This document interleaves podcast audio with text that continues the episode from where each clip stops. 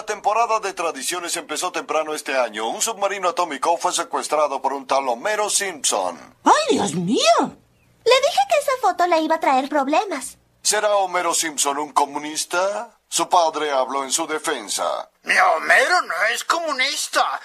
Podrá ser mentiroso, puerco, idiota, comunista, pero nunca una estrella de porno. Y empezamos con el episodio 144 del CC Podcast y estamos Joe Tovarich, camarada Karlovsky y la calaca él. Y como cada semana pues vamos a empezar mandando saludos. Primero pues a Comentemos Cómics Cabrones, el mejor grupo para hablar de cómics en todo Facebook. Saludos a toda la banda, al Papu Supremo Etzel, también a Quetza, saludos. También quien más nos falta, David, eh, a Antonio Pérez, saludos.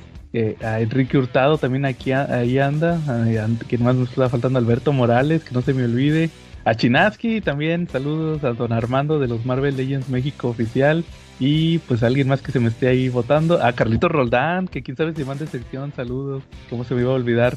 Charlie, saludos esta semana. Sí, por supuesto, ¿no? Un saludo enorme para nuestros amigos de Apple, ¿no? De aquí de Veranda, para nuestro amigo Elías, para nuestro amigo, para Alejandra, la bartender, para Samuel, el bartender, para, para Suri, para Christopher, para Karime, para este Ana, para Anita, para Toño, eh, para Gaby, para quién más, para Alma, para todo, para Fernando, y para todo el equipo de cocina, ¿no? Y también para el chef Fernando, para el chef, perdón, no se llama Fernando, para el chef Rafael, ¿no?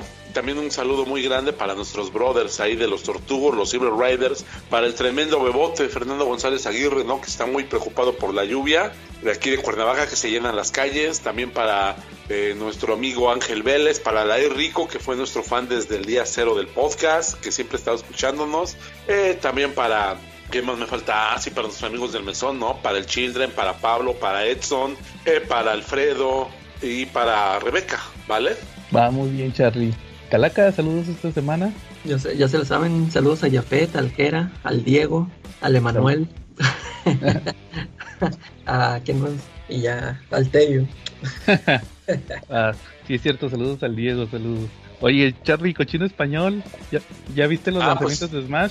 Sí, la verdad es que me metí al mejor grupo para ver todos los lanzamientos y las ventas que hay de español, que es el grupo de ventas de cómics de Fisher, de Marshall Fisher, el día viernes. ¿Y qué crees? Me encontré muy gratas sorpresas, ¿no? Encontré cosas buenísimas. Ahora nada más me falta dinero para comprármelas. Pero de que ya tengo la intención de compra, ya la tengo. Oye, está el Animal Man que salió, ¿no?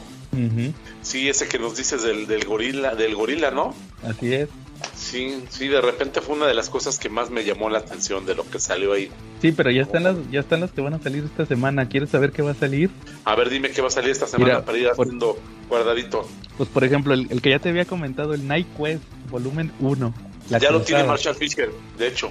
Sí, ya lo vi. Saludos a Marshall. También el, el Death Metal, el multiverso que ríe, que son los tie los que siguen.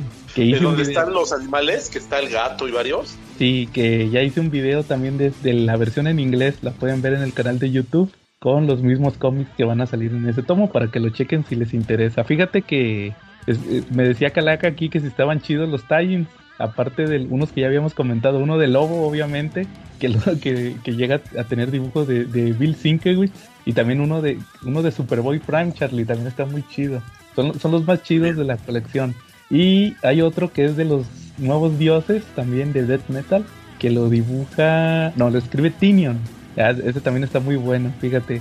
Está medio, medio morrisoni- morrisoniano. Es acá de metaverso. Ese de los nuevos dioses. Y también, fíjate, Charlie, anunciaron Wolverine Origin, la colección de, la colección completa. Oye, pero este de la colección completa, ¿qué trae? Porque yo sé que Origin, yo tengo la serie cuando la publicaron originalmente y nada más me quedé en esos números. ¿Hay algo más todavía que pueda venir en este tomo? el, la- el Origin 2. Ah, mira, el- siempre hay algo que se puede aprender. ese creo que está inédito en México. No salió en Estados Sí, Unidos. Ese, Y aquí en México no lo este, publicado. sí, ¿De, qué va el Origin traer- 2? Pues no me acuerdo, pero sale Saber tú, tú, tú Calaca, que, de, que, de que iba Origin 2, ¿te acuerdas? Sí, este. Pues es lo que pasa después del, del Origin 1. Este. anda anda viviendo el ya ves que se quedó que anda viviendo el Logan con los con los lobos se fue con los lobos y total que ahí anda eh, ahí anda viviendo con ellos en la cueva y, en un, un, día llega un oso polar y los mata masacra a toda la familia de lobos con los que vive Logan y ya pues este Logan se enoja y también él mata al oso y total que el oso era un como un este un experimento de este Essex del Mr. Sinister uh -huh. y, y, ya total que él los este, se encuentra en el camino porque pues él anda ahí con lo de la ya es que siempre anda buscando mutantes para hacer experimentos con ellos y en el camino se encuentra con una chava pelirroja otra vez pelirroja y con un cuate que se supone que es, es Sabretooth pero en total que al final resulta que no es como en Origin que era un hermano eh, está, está, más o menos, tiene, tiene sus momentillos chidos, pero este sí le falta a comparación de la. Y luego también el, capaz cambian de dibujante. Ya es que en el Origin 1 es Sandy Kuber y en el 2 uh -huh. es el hermano, el Adam. Y pues está más chido el, el, dibujo del primero. Sí, fíjate que yo lo leí en su momento y parecía, no me, nomás me acordaba del final de lo del otro Sabertooth. eh. Que sí parecía un meme eso, de que no, que no era él, era este otro. nomás, eso, nomás eso me acordaba. Oye, oye Charlie, también anunciaron el Spider-Man, el origen de las especies. ¿Tú te acuerdas de esa historia? El origen de las especies. Ah, me suena, me suena. Venía en el, el omnibus. Mande, sí, es un omnibus, de hecho yo lo tengo. Es un omnibus donde creo que regresa Kane, no. Sí, creo que sí. Ajá, regresa Kane y están ahí los seis siniestros. Y por ahí tienen una, como que, como que se lo quieren chutar, ¿no? Algo así. Sí, sí, sí, está interesante. Yo lo tengo y en su momento lo leí eh, y la verdad sí vale la pena. Está, está divertido. Sí, oye, también anunciaron de Spider-Man el primer tomo de Beyond, de lo que siguió después de Nick Spencer. ¿Sí te acuerdas? Ah, no, tú no lo has leído. Que ya cuando terminó Nick Spencer, que terminó hace un mes de publicarse su etapa, ahora sigue Beyond, que ya es otro que es cuando Peter Parker está madreado en el hospital. No sé si lo supiste, que salió semanal en Estados Unidos. No. Así, sí, duraron como, como ¿cuántos calaga? Como unos 20 números, ¿no? Eh. Algo así. Este, es una etapa que, que, fíjate, como fue semanal, tiene muchos equipos con las historias así como medio revueltas. A ver, a ver qué tal le va, porque yo ya no lo voy a comprar. Yo ya Spider-Man ya me, aquí me detengo. Ya no, ya no voy a comprarlo regularmente. Y a, y a ver qué sale, ¿va? Oye, y también Pritchard, Charlie, tomo 4. Ah, sí, el famoso Pritchard, ¿no? En tomo 4, en hardcover. ¿Cómo ves? Muy bien. Y, oye, y, y, otro muy importante, el antología de Vértigo, de terror, misterio ah. y crimen, crimen, el 12. Ya, Charlie, por fin eh, completaron el Sheriff de Babilonia de Tom King. O sea, ¿qué crees que esperes como en cuánto tiempo sacarán la, el, el paper, el trade, el TPB con pues, esa historia? Quién sabe, como en unos dos o tres años. Pero, pero sí, sí juntaron 12 números, ¿verdad? Ya está, completa, ya está completa la maxiserie del Sheriff de Babilonia. Que, que tanto esperábamos, va, que la terminaran. Y, y, de Hellblazer creo que nomás les falta uno. O sea, hay que esperar a la antología 13 para el final de, de Garth Ennis en, en Hellblazer. Les falta un número, creo, o, o, a menos que aquí ya venga. ¿Se va a acabar Hellblazer y, y Sheriff of Babylon? Sheriff of Babylon ya acabó. Ah. ¿Y, qué, ¿Y qué metieron en lugar de Sheriff? Ah, no, este, este que viene es el último, perdón. Este trae el, como es la antología 12, trae el 12 de, del Sheriff de Babilonia. Los, hasta la 13, que, se, que publiquen la 13, vamos a saber qué serie la, la va a reemplazar. Y de Hellblazer faltaban 13 números. Entonces, por eso, ahorita con el 12 falta uno. Entonces habrá que ver si, si lo juntan de una vez y ya terminan Hellblazer o, o a ver qué onda, ¿va? Pero pues ahí yo creo que le van a seguir con el que sigue después de Gar Tennis. Pero ya fíjate, después de como casi 10 años, u 8, yo creo que 8, terminó el Hellblazer de, de Gar Tennis, ¿va? Que empezó con, con la de los hábitos peligrosos, ¿va? Que salió así en, en grapa cuando lanzaron Vértigo, fíjate, hasta ahorita terminó. Eso sí está bien interesante y pues a ver qué, qué va a pasar con estas colecciones, a ver si luego no ya las congelan, ¿no? No sé. ¿no? Pero pues afortunadamente terminó, ¿no? Eso es lo padre, ¿no? Que sí se dieron el tiempo para que terminara esa, ese run, ¿no? Sí, sobre todo lo del... Y el sheriff, Charlie, sobre todo, porque qué, qué coraje quedarse con una historia incompleta. Sí, te estamos viendo, Camite, ¿verdad? Ándale, sí es cierto. Sí. Camite, el mejor vendedor de, de una historia que no sabes cuándo terminará, ¿no? Ajá, es que es para que, para más placer, va, que te dure más, más, para que lo releas. Sí, exacto, ¿no? Así es, Charlie. Bueno, muy bien, eso fue lo que sacó Smash esta semana, Charlie.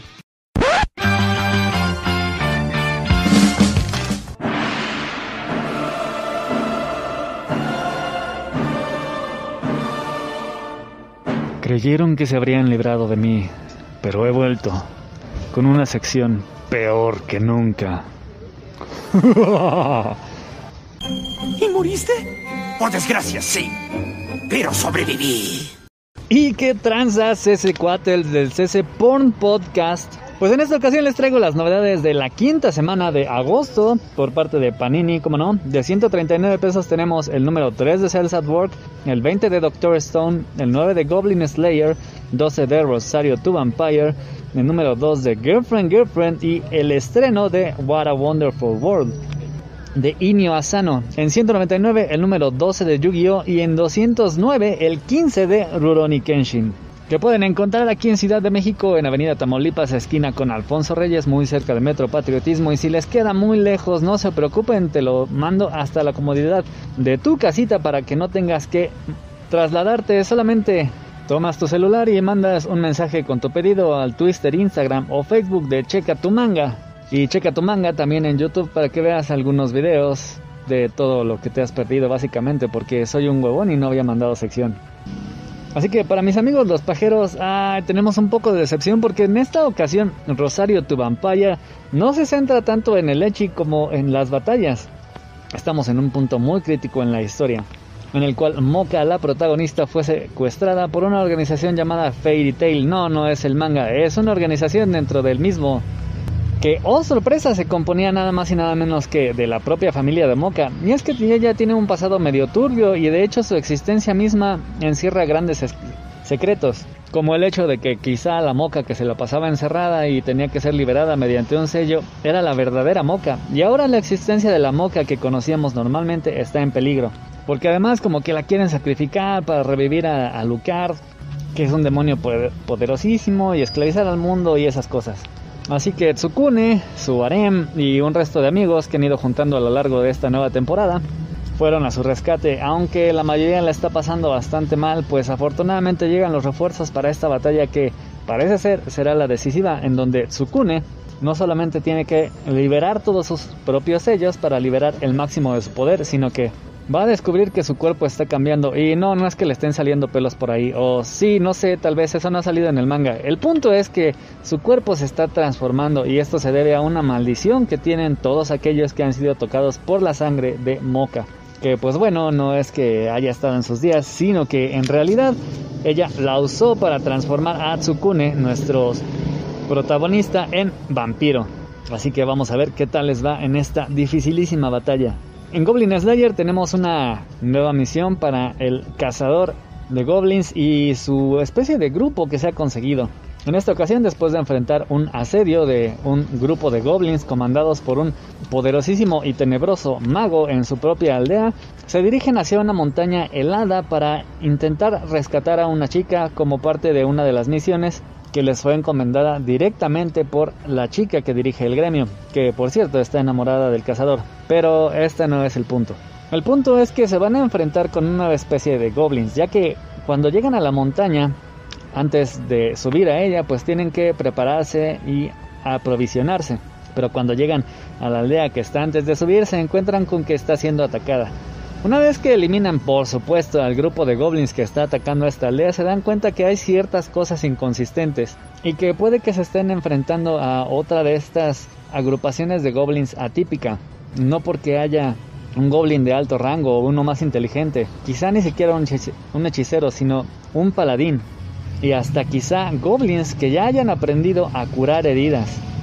Pero siquiera antes de poder averiguar si existe algún equivalente de estos grandes aventureros dentro de los goblins, se van a dar cuenta que incluso con las tácticas que están utilizando para intentar derrotarlos, estos goblins ya están aprendiendo. Y es que, como vamos a ver un poco más adelante en el tomo, estos goblins ya han enfrentado a otro grupo de aventureros y puede que hayan aprendido algo de ellos, además de que estos no solamente tienen un sacerdote, sino que incluso están motivados por la fe de un dios que los respalda. Doctor Stone está curiosillo.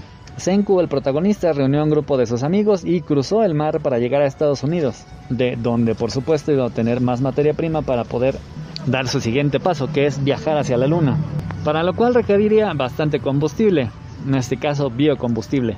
Pero una vez que llegó al lugar se encontró con que ahí estaba otro genio científico, y no cualquiera, sino que a este lo conocía súper bien. Se trata del Dr. Geno, una de las grandes mentes científicas de su tiempo. Y es que sí, el Dr. Geno también sobrevivió. Y no solo ello. Este doctor fue nada más y nada menos que uno de los tutores, la guía científica que llevó a Senku por la senda del conocimiento.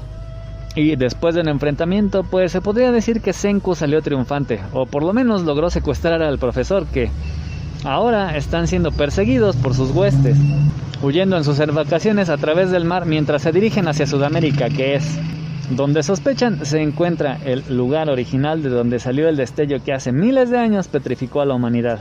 Y mientras ambos se ayudan para hacer los cálculos necesarios para descubrir el punto exacto en donde se originó el destello, también se libra una batalla de ingenios para huir o lograr que los aliados del Dr. Geno se acerquen y lo rescaten. Girlfriend Girlfriend está súper chistoso. En el número uno vimos lo inverosímil. El protagonista, que es un tipo demasiado serio y parece que se la pasa en anfetaminas todo el tiempo, porque siempre está súper acelerado, consigue que su amiga de la infancia finalmente le haga caso y se hacen novios. Sin embargo, al poco tiempo de esto, aparece frente a ellos una nueva chica. Es adorable y está enamorada de este muchacho y de hecho tiene bastante tiempo planeando cómo declarársele. El punto es que cuando ella le declara sus sentimientos, este tipo, les digo, es súper raro, decide no ignorarla y en lugar de rechazarla cortésmente, le propone a su novia que le deje tener otra novia. Y agárrense, no solamente lo consigue, sino que incluso se van a vivir juntos. Sin embargo, esto despierta rápidamente inestabilidad emocional dentro de la novia original, porque pues bueno, a esta otra chica le parece sumamente atractiva, con grandes sentimientos y un mejor cuerpo.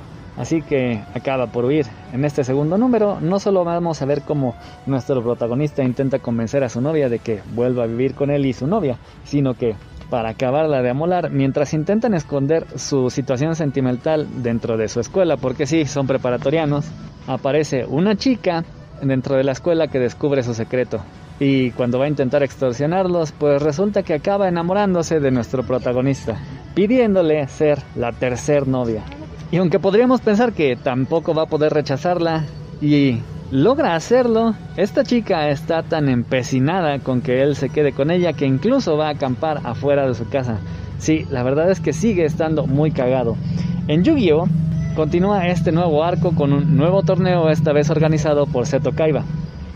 Los planes no solamente es organizar un torneo para poder presumir que es muy bueno jugando, sino que quiere reunir tres cartas legendarias, tres cartas de dioses que se dice si las tiene un solo duelista va a ser coronado como el rey de los duelistas. A este duelo por supuesto que llega Yugi y Yonouchi.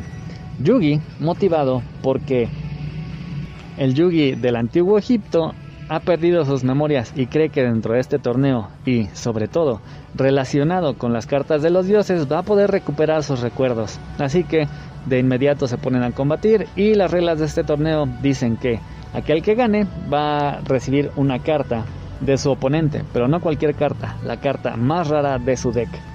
Para hacer el asunto todavía más interesante, hay un jugador adicional que sabe acerca de estas cartas de dioses. Y, por supuesto, que entra al torneo con la intención de quedárselas, pero este hombre tiene a su disposición un ejército con cartas bastante poderosas que por supuesto van a ir tras Yugi y todas las cartas poderosas. Ya vimos en el anterior tomo como Yugi tuvo que enfrentarse nada más y nada menos que al poderosísimo Exodia, pero en esta ocasión va a enfrentar a un que tiene una carta de un dios que tiene la particularidad de tener un ataque infinito.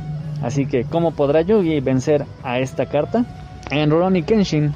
Kenshin, pues bueno, ya asesinó a Shishio, o por lo menos se libró de él, pero obviamente tenía que surgir un nuevo enemigo. Este tiene mucha relación con el pasado de Kenshin, por supuesto, en su faceta del Batosai.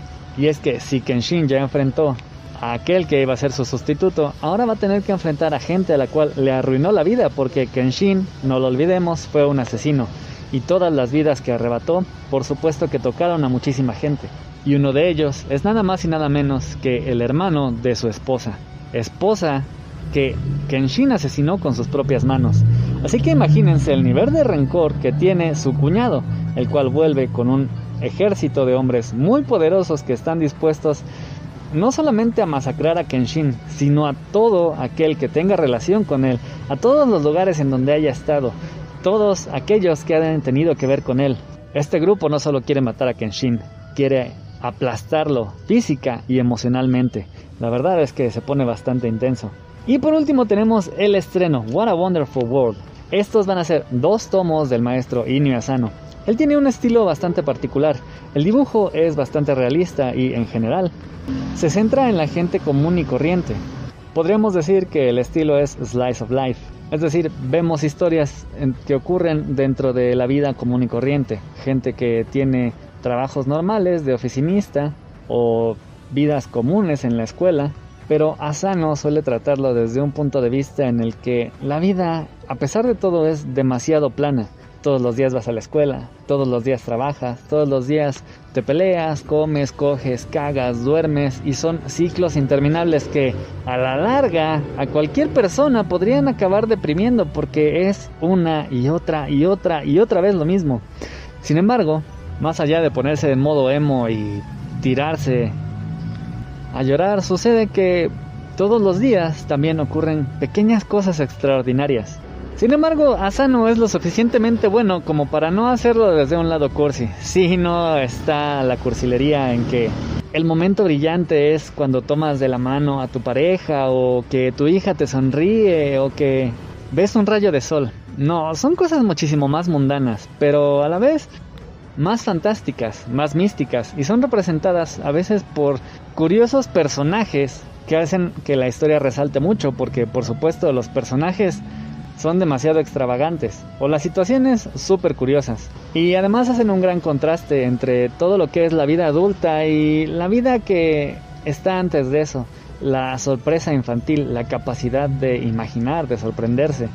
Y cómo esta pequeña capacidad que subyace aún dentro de nosotros en la vida adulta, en donde todo ya es tan monótono, logra hacer que no nos deprimamos y nos suicidemos, o que no estemos al borde del colapso cada tres horas. Son la verdad mangas muy particulares, pero que eh, en esta ocasión por lo menos se trata de historias cortas que en cada capítulo te entregan a un personaje con un momento brillante en su vida, que siempre te hace sonreír y pensar, oye, vale la pena vivir. Y si quieren otro cómic realista, la semana pasada también se estrenó en 199 pesos The Hellbound. Un manga bastante curioso que nos habla de religión, de las decisiones, de las sectas, de la fe y también de la naturaleza humana. Si no estoy mal, este al igual que What a Wonderful World van a ser solamente dos tomos, también maneja un, un arte bastante realista.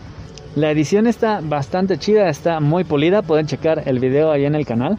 Y a grandes rasgos, se trata de unos detectives que tienen que investigar a una secta, la cual está causando bastante furor, ya que está ganando muchos adeptos pero tiene relación con una serie de asesinatos que han estado ocurriendo, en los cuales dejan cuerpos totalmente calcinados. Y esto podría pasar como un crimen bastante grave. Sin embargo, al analizar estos cadáveres, se dan cuenta de que la composición no es precisamente común, ni siquiera parecen orgánicos. Y a la hora de investigar se dan cuenta que el líder de la secta, por un lado, es un tipo que en realidad parece ser todo lo bueno que aparenta, y no le encuentran nada malo. Otra de las facciones de esta secta que se ha separado es un poco más radical y aunque son más alborotadores no cuentan con tanta gente. La cosa se pone peor cuando el hijo de uno de los detectives se inmiscuye en esta secta y la cosa remata y tiene su punto álgido cuando en vivo y a todo color, en streaming, en directo, a través del internet para todo el mundo, esta secta nos enseña que no se anda con mamadas. Mientras que otras iglesias no han podido demostrar ni que Jesús, ni que Buda, ni que Siddhartha, ni que ni madres de dioses sean verdaderos. Y tampoco los dioses ni los extraterrestres han venido por ellos. Esta secta demuestra que aquello que ha estado predicando realmente sucede. Según ellos, a ciertas personas, que son los pecadores, se les aparecen los ángeles y les indican la fecha y hora exacta de su muerte. Y por supuesto, a la fecha y hora que se les ha predicho, aparecen ante ellos demonios que, esto sí, frente a toda la gente y sin importar qué, persiguen a los pecadores hasta hacerlos arder. Y esto mismo es lo que ocurre frente a las pantallas de computadores, celulares y televisores inteligentes de todo aquel que haya decidido ver el evento. Finalmente, una religión cuyas propuestas, proposiciones y castigo de los pecados son verdaderas. Esto realmente va a transformar el mundo. Así que la historia sí, sí pinta bastante chido. Y bueno, gracias Nakama si es que acaso escucharon. Sabrá Dios y volveremos a tener sección la próxima semana, pero por lo pronto volvemos a la programación habitual. Eh, ¿Algún cómic que hayas leído eh, esta semana, Charlie? ¿O algún tema? Este, no, fíjate que esta semana estuve sí bastante enfocado y con un poquito de chamba, entonces no me dio oportunidad de, de leer cómics esta semana, es mi vergüenza personal, pero ¿qué crees? Me di el tiempo de ver el primer capítulo de She-Hulk. Ah, órale, fíjate que nos faltó la semana pasada hablar de la serie, sí es cierto. ¿Y qué te pareció? Oye, mucha gente se está quejando en redes, te estoy viendo Calaca, de que la She-Hulk es, es divertida, que es una parodia, que, que, que no es serio, a ver, pues, a ver, Charlie, pues ya quedaste mal porque yo ni siquiera le he visto. No he dicho nada de eso. Pues sí, pero te has quejado de todo eso, hasta de lo que no ves te quejas. A, ver, hasta lo que no comes te me he quejado de eso. Lo único que dije es de que no, yo no le he visto. Ah, ¿no te quejaste? Yo juraría que también te habías quejado de eso. No, ya ves, Charlie. No, para, ya estás igual que el Quetzal, nomás abriendo la boca a lo bruto. Voy a abrir mi, temario cada semana de las quejas del Calaja, ¿no? Para traerlas cada pues, semana. Pues de, las, de las realidades, Charlie, de las realidades, no me levantes falso. Ya cuando la vea, ya, ya criticaré. Ahorita voy a criticar de algo, ahorita no te preocupes. Oye, pero espérate, es que es como el meme de Marsh, de que alguien ah. está criticando She-Hulk y, y Marsh, Calaca, no, y, y Calaca, yo que es la costumbre. Pues fíjate que, sale un Hulk que también no les agrada tanto, ¿no? Eh, yo creo que de repente, este, pues sí y no. ¿Por qué? Porque She-Hulk, si han leído los cómics de She-Hulk, pues saben que no es un personaje tan, tan serio, ¿no? Ella rompe muy seguido la cuarta pared, ¿no? Y, por y en el caso de Hulk, pues todos sabemos también que, que Hulk ha tenido más personalidades que, que no sé, que nadie, ¿no? Que nadie en esta vida ha tenido más personalidades que personajes Eugenio Derbez, ¿no? O que Kevin, ¿cómo se llamaba? Este, el, el, este, el que se convertía en Patricia, ¿cómo se llamaba? Sí, sí era Kevin. Era Kevin, no me acuerdo como el de, el de, el de fragmentado, ¿ah? tiene más personalidades. Sí, de hecho, porque pues existe, pues digamos que es un poquito como la mamá de Mafalda, ¿no? Porque Mafalda tiene su mamá que, que la quiere mucho, su mamá que la regaña, su mamá que la persigue con la sopa, su mamá que de todo le grita, su mamá que la mima, ¿no? Su mamá que la chiquea, la mamá que la obliga a hacer la tarea, entonces tiene muchas mamás. Y pues el caso de, Hulk, pues también hay muchos Hulk, está el Hulk que todo rompe, el Hulk es gris, el Hulk es mafioso, el Hulk es inteligente, el Hulk que, que, que es verde e inteligente, el Hulk que trabaja para, para, el gobierno, el Hulk que no trabaja para el gobierno y es perseguido por él, el Hulk que es Avenger, el Hulk que no es Avenger y es perseguido por los Avengers, y pues le sigo o así, o así estamos. Pues así déjalo. Pero todos esos Hulk existen, ¿estás de acuerdo, no? Es lo mismo, entonces en esa película, en esta serie, pues sale, sale uno de esos Hulks, ¿no? Lamentablemente, pues no todos les gusta, ¿no? Pues ni modo, ¿no? No, más, nada más les gustan los Marvel ratas, como tú. Yo ya expliqué mi punto, hay diferentes personalidades de Hulk. Oye, pero... Y es, una, y es un personaje de She-Hulk que está perfectamente sustentado en sus cómics, así son. Fíjate, fíjate que yo sí me atrevo a decir, Charlie, que Calaca, deja de estar viendo Moon Knight o lo que estés viendo y bríncate a She-Hulk, la neta, los otros no valen la pena. Fíjate, sí, eh, precisamente ahorita les hablo de eso. Entonces, este, a mí sí me gustó la serie, fíjate, está divertida y, y dura poquito, dura, el último capítulo creo que duró menos de media hora este es como una comedia, fíjate, como las películas de Marvel, ¿va? Eh, que lo de siempre. Sí, haz de cuenta que el primer capítulo es cómo obtuvo los poderes de, de She-Hulk, no se, no se complican, eh, los obtiene de, de, Bruce porque tienen un choque, creo que sale hasta en los trailers, tiene un choque y le cae sangre, se mezcla, la, se mezcla la sangre y ya tiene poderes de She-Hulk y Hulk la entrena y se acabó.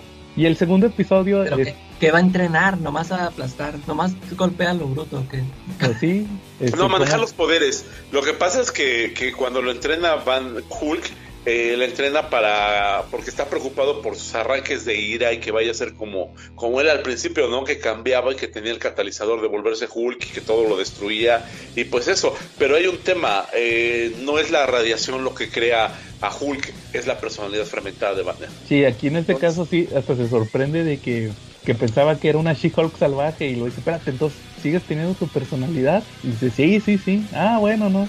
No pensé, pensé que ibas a ser así como She-Hulk salvaje o algo así. Sí, es una metáfora, ¿no? De cómo cada persona puede ser diferente ante las circunstancias, ¿no? Ejemplo, si tuviéramos radiación, eh, radiación gamma aquí en el podcast, Joe y yo seríamos unos superhéroes y la calaca sería un monstruo rabioso. Según tú.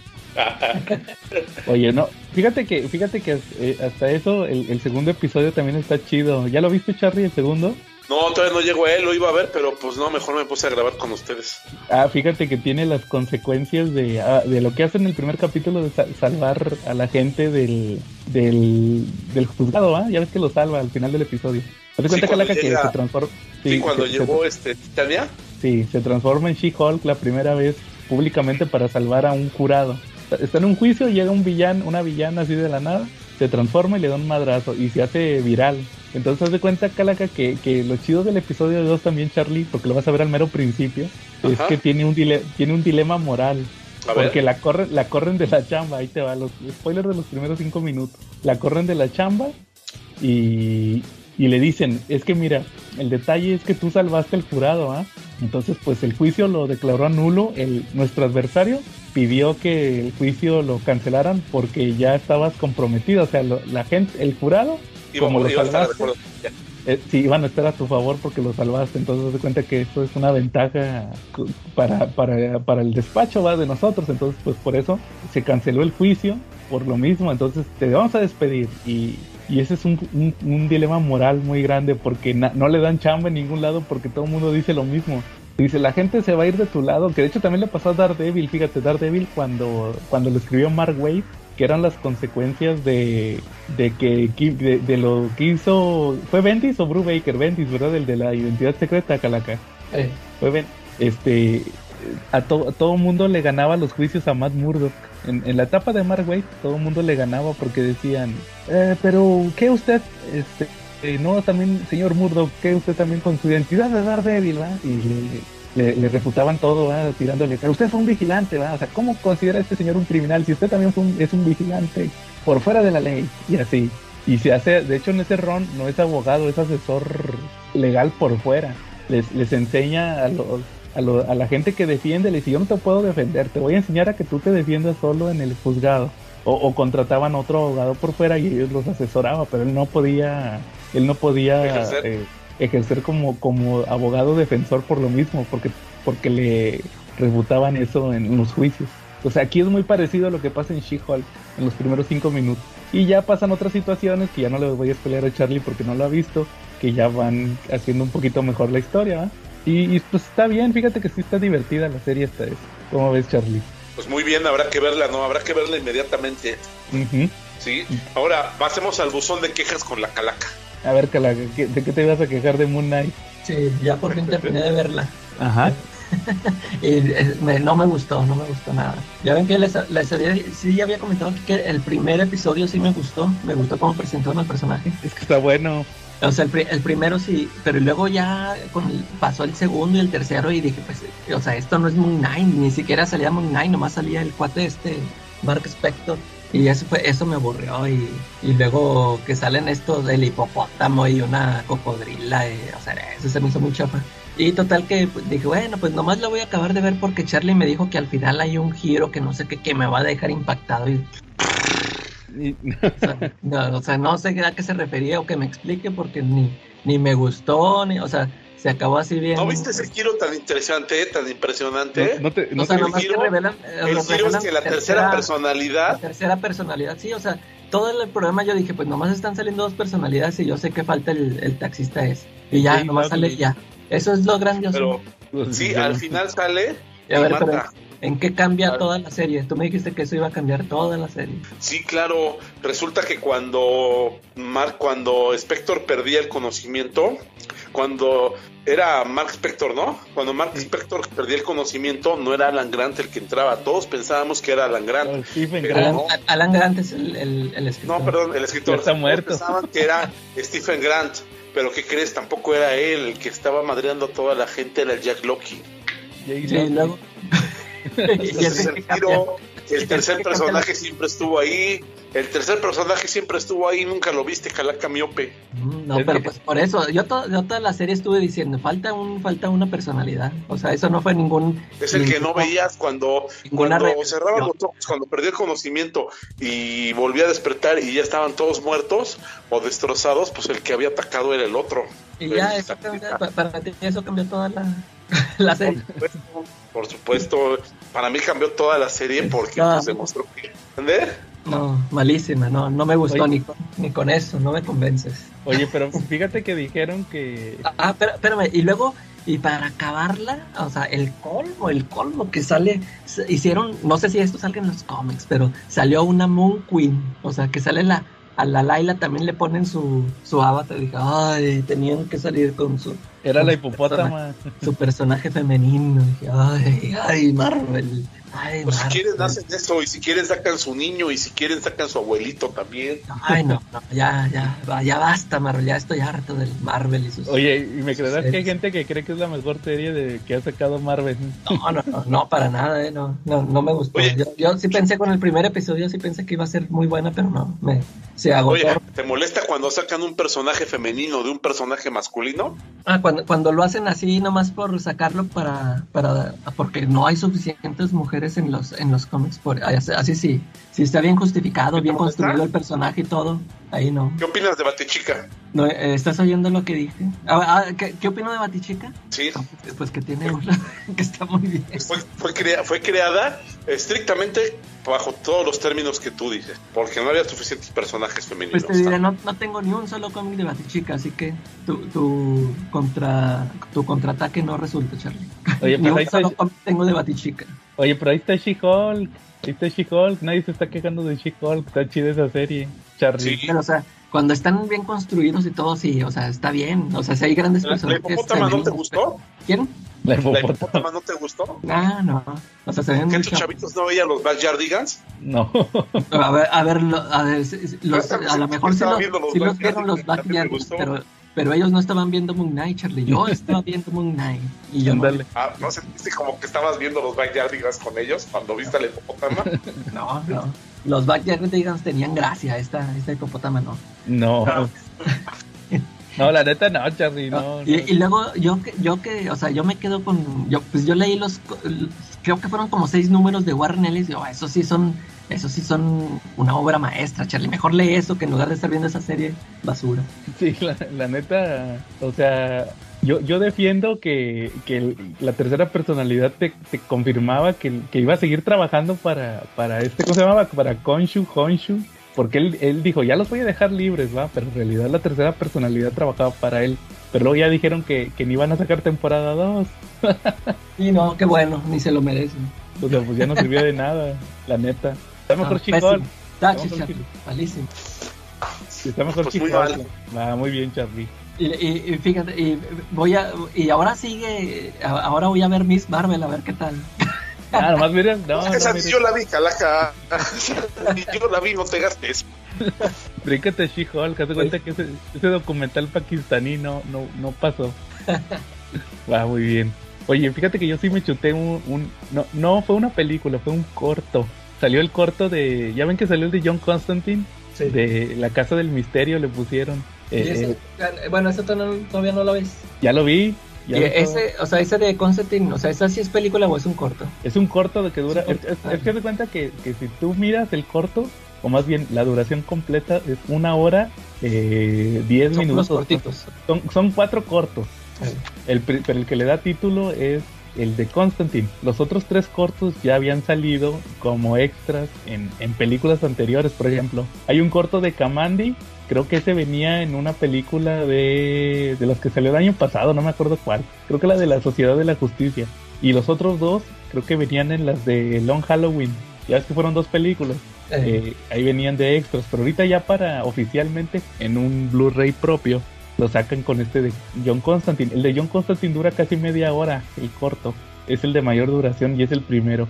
Fíjate que está interesante, Calaca. ¿Tú, tú que sí viste una que otra del universo. ¿Te acuerdas del universo anterior? Sí. donde, grabaron, donde salieron la de Hosh, la de la muerte de Superman. Sí, sí le da continuidad en el aspecto de que. Es que sí les platiqué en que acabó la de Dark Side War la película de. No, Apocalypse War, que fue la última. Que rebotean al, final de esa película. Sí, que Flash sale corriendo, ¿no? Flash se va corriendo porque John Constantine le dice: Ocupo que, re, que rebotees el universo, ¿ah? Es la única solución. Y eso da origen al universo actual, que es el de Superman Man of Tomorrow, de Long Halloween. Este, ¿Cuál otra salió hace poquito? Ah, la de Linterna Verde, esta que platiqué hace poco. Eh, eh, haz de cuenta que ahí dan el brinco. Entonces, esta de John, el cortito de John Constantine empieza cuando, cuando hace el reboot, hace el reboot este y resulta que se topa al espectro y el espectro le da un castigo y lo mete en, la casa del, en esta casa del misterio, es como una mansión. Entonces ahí está John Constantine y hace cuenta que el, el, trae, trae amnesia.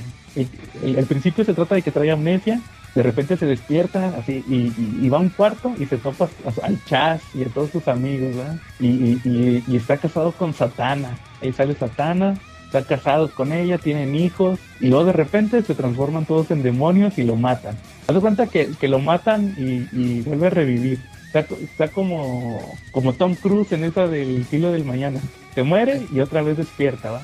Y, y ahora se despierta y va y abre un cuarto y se topa a, al Chaz y a este Jason Blood y así sus amigos sobrenaturales jugando póker.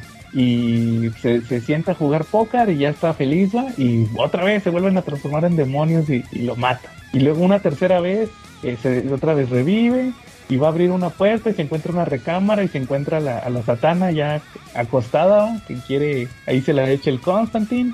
Y, otra vez ya cuando andan ahí a media a medio a medio acto se transforma en un demonio y lo mata. Y así anda, así hace cuenta que así anda. Así anda toda la película y, el chiste es que, que, quieres saber qué, qué onda, qué pasó, va, porque te digo que se nomás se topó al espectro, pero ya no te dicen en esa parte qué pasó. Entonces él anda ahí averiguando qué, qué, qué fue lo que sucedió.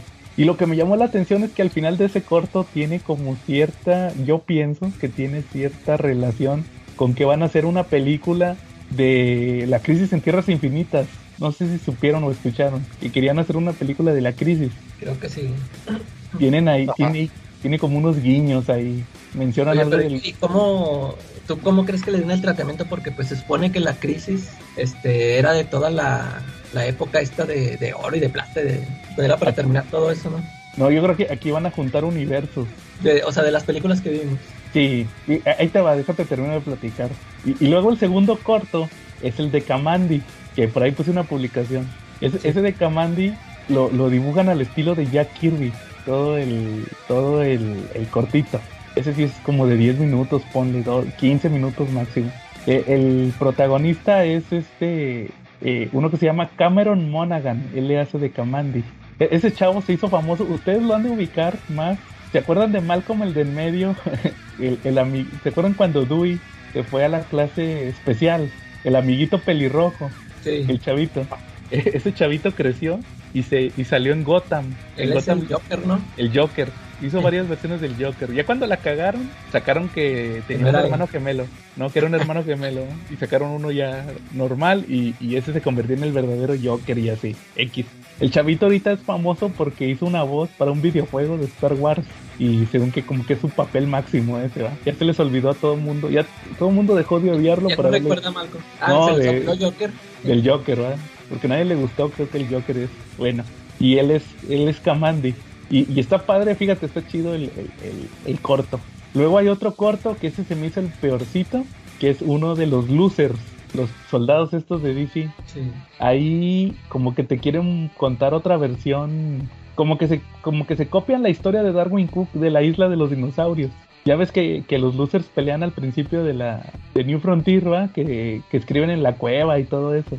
Que aquí así cayeron los losers, este, algo así. Eh, salen dinosaurios y que hay un portal y no sé qué, o sea, como que no está tan chida esa historia, la neta se me hizo el más flojo. Y el último corto es un es el de Blue Beetle. ¿Sí lo viste? Que lo pusieron ahí en el grupo, el de Blue Beetle. Un cachito.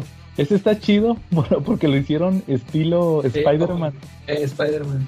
Spider-Man de los 60, Charlie. La de Spider-Man, Spider-Man, pero es Blue Beetle. Y sale Question, sale el, el Capitán Atom, sale Nightshade. Haz cuenta que salen los Watchmen. está bien divertido.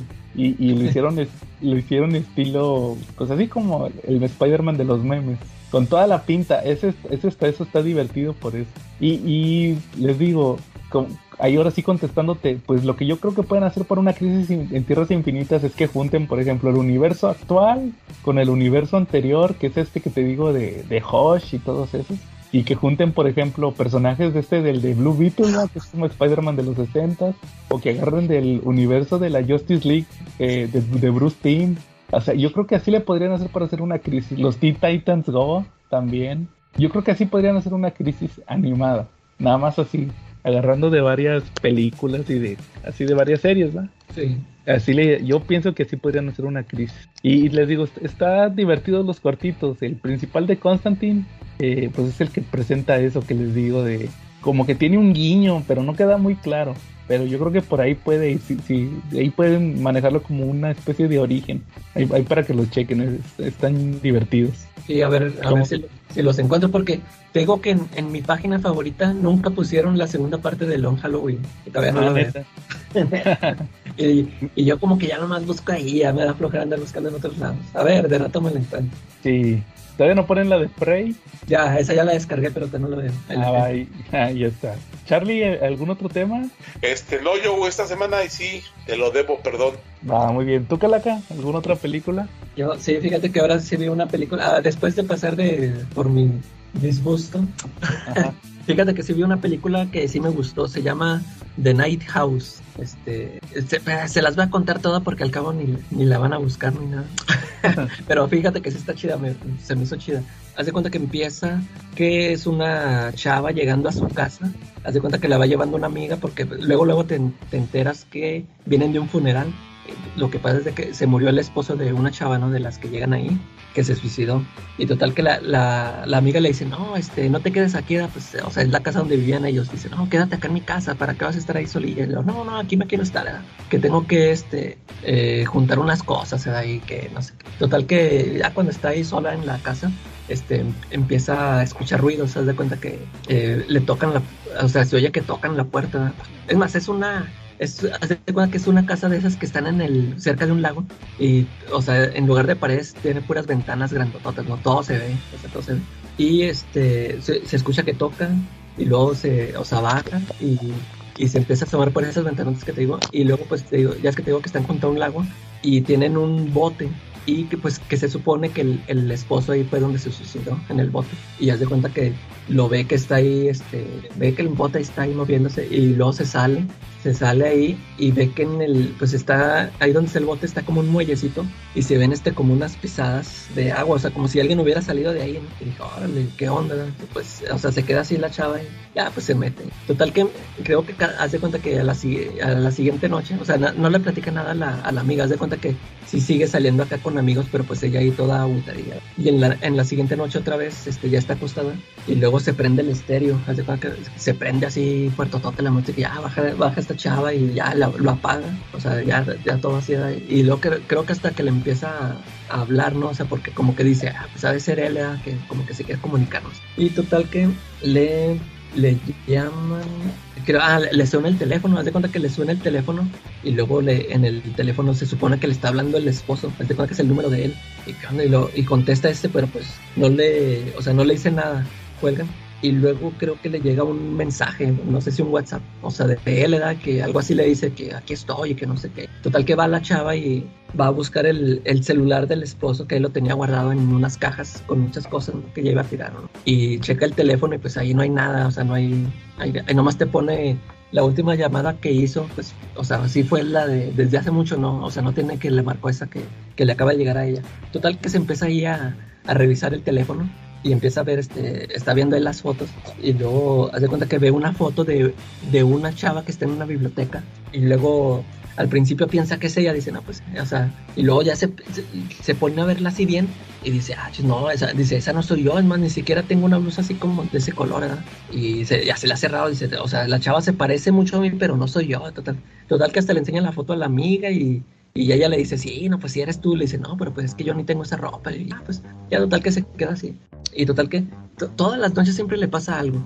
Este, ahora empieza, haz de cuenta que empieza ahora a tener sueños, este, así muy, o sea, que se, haz de cuenta que se queda dormida y se despierta como, o sea, que está ahí mismo en la casa, pero se sale y luego, haz de cuenta que se va caminando por, por, eh, está así como un bosquezote y llega, haz de cuenta que llega a otra casa, haz de cuenta que vuelve a llegar a su casa, pero se supone que es otra, eh, que está así diferente y total que por las ventanas ve al esposo y se ve ella misma por la ventana ya total que se despierta y le empieza a platicar a la amiga que no, es que me están pasando cosas y que no sé qué. Le dice, no, pues es que estás, este, pues, este, te están, estás en depresión o así, te estás imaginando cosas, por eso te digo que te vengas acá a mi casa. Y, este, entonces la chava le, le, dice a su amiga, no, es que sabes que este, este, mi esposo me, eh, cuando se mató dejó una nota, pero pues ni siquiera iba dirigida a mí, o sea, está bien raro, o sea, es un, un texto así que ni le entiendo, nada, hace que nada más le puso algo así como, este, tenía razón, este, no hay, no hay nada más, este, ya, ya nada te persigue, estás a salvo, algo así. Y le dice, no, es que sabes que, es que hace mucho yo tuve una, que, que ella había tenido un accidente y que estuvo, tuvo muerte clínica por no sé cuántos minutos y pues regresó, ¿verdad? Total que cuando le cuando regresa sí le preguntan, ¿qué? ¿Y qué? ¿No viste nada? ¿No viste un túnel? Ya es que siempre dicen que, ¿no? hay, muchas personas que tienen encuentros cercanos con la muerte que dicen que ven un túnel. Y, ella le dijo, no, yo no vi nada, yo no sentí nada, o sea que no hay nada después de que nos muramos. Y que ella pensaba que por eso le había escrito eso a la esposa, porque le habría platicado. Ya total que después entre sus cosas, entre las cosas del esposo, encuentra unos libros así bien raros, haz de cuenta como de como de magia, o sea, están así bien raros como hechizos, haz de cuenta que sí ponen que hechizos de que, no, que para hacer este hechizo que tienes que hacer esto y que, que haz de cuenta que un libro eh, son como unos planos de una casa, ¿no? que, que, para construir aquí tienes que hacer que unos laberintos, que para engañar a no sé qué, para engañar a las fuerzas del mal, y que eh, así, le, pone así, pues que tienes que poner esto y que así todo bien raro, se le decía, ah, este, Total que la chava se acuerda de que soñó que encontró una casa ahí por el bosque y total que va este va a buscarla y encuentra una hace cuenta como si, es una casa pero así como en obra negra así toda abandonada así todo. Y, luego hace cuenta que se mete y encuentra como un, un muñeco vudú algo así. Y luego total que ya cuando viene de regreso se encuentra un vecino que pues, ahí en la, en la película ya había salido y le dice oye, ¿qué, este, este, ¿qué, qué andas haciendo por acá? Y le dice, no, pues es que vine aquí y encontré una casa y que, ¿qué onda ahí? Este, que, ¿Quién vive ahí? Y luego ya le dice el, vecino, no, ¿sabes qué? Es que hace mucho, una vez me encontré a tu esposo, iba con una chava y yo pensaba que eras tú, porque pues estaba así igual y lo saludé. Y no, ya, ya vi que no eras tú y, nada más tu esposo se me quedó viendo y ya se fueron. Y luego de rato me dijo, eh, ¿sabes qué? Que no le vas a decir nada pues acá a mi esposa. Y ya, total que yo, pues yo no dije nada y ya, ya, o sea, pero ya, pues ya no supe ni qué pasó. Y ya se le empieza a hacer raro a la chava y dijo, no, pues este me estaba engañando y que no sé qué. Y total que en los, en los libros que encontró vienen con un sello de una biblioteca y viene dirección y todo, y la va a buscar y hace cuenta que va a la biblioteca. Y ahí en la biblioteca se encuentra la chava de la, la que venía en la foto. Y ya le dice, no, que sabes que, que soy la esposa de fulanito y que y la chava se queda así de, no, pues si te estaba, si, si tenías una aventura con él, pues o sea, ahorita ya ni te preocupes porque pues, mi esposo está muerto, que se suicidó y ah, se queda así la chava. Y le dice, no, pues sabes que es que sí vino varias veces y platicamos, pero pues nunca pasó nada entre nosotros y que no sé qué. Bueno, ya, total que se va, se va la chava a su casa y luego de ratito llega la, la chava esa de la biblioteca, llega y, y no, es que quiero hablar contigo. Y luego le dice, ¿qué? ¿Cómo sabías dónde, dónde vivía? Le dijo, no, pues que tu esposo me trajo. Ya le dijo, no, es que sabes que sí, este, sí platicamos mucho y todo, pero nunca, o sea, sí nunca pasó nada y se cuenta que me llevó, este, cuando vine aquí con él, aquí estuvimos platicando y luego me llevó a, a una, a una casa que tenía por allá, así abandonada, esa, esa es la que fue. No, y que nada más estuvimos ahí y este, ahí este, sí me, dice, me dio, este, nos dimos un beso y luego él, es de cuenta que como que me empezó a ahorcar y ya, yo, yo me separé dije, no, pues ¿qué onda, verdad? Como que dije, como yo pues, dije, pues yo, yo pensé que a este cuate le gustaban ese tipo de cosas, ya es que, que le- a muchos tienen así esos fetiches y no sé. Ya, total que dice, no, pues yo me fui y ya, este cuate ya, ya nunca volvió y ya, hasta ahí se quedó. Total que este vuelve, hace cuenta que se, se queda otra vez sola la chava en la noche y otra vez empiezan a pasarle así cosas, este, ruidos y luego en el, en un espejo o en las ventanas, este, le empiezan a poner así mensajes que aquí estoy. Total que la chava empieza a sentir ahí una presencia y haz de cuenta que hasta así como si le estuvieran abrazando y tocando y pues ella piensa que es el esposo. Total que le dice, se, se escucha una voz que le dice, no, no, no soy, se, se llamaba Owen, algo así, le dice, no soy Owen. Y ya está, la, la chava se asusta y quiere salir corriendo y haz de cuenta que le cierran todas las puertas y algo, una fuerza así la jala y la regresa y total que ya, este, empieza como que a soñar otra vez la chava y luego, ah, no, bueno, ya, ya, ya me, ya, ya me perdí otra cosa. La chava vuelve a ir a la casa esa abandonada y en esa chava, en esa casa abandonada encuentra un chorro de cuerpos ahí abajo en el piso. Bueno, sí, sí, como unos ocho cuerpos. Ya se asusta ya. Y luego ya entonces ya pasa esto de lo de la fuerza que la arrastra y todo. Ya total que en- en- tiene así como otro sueño.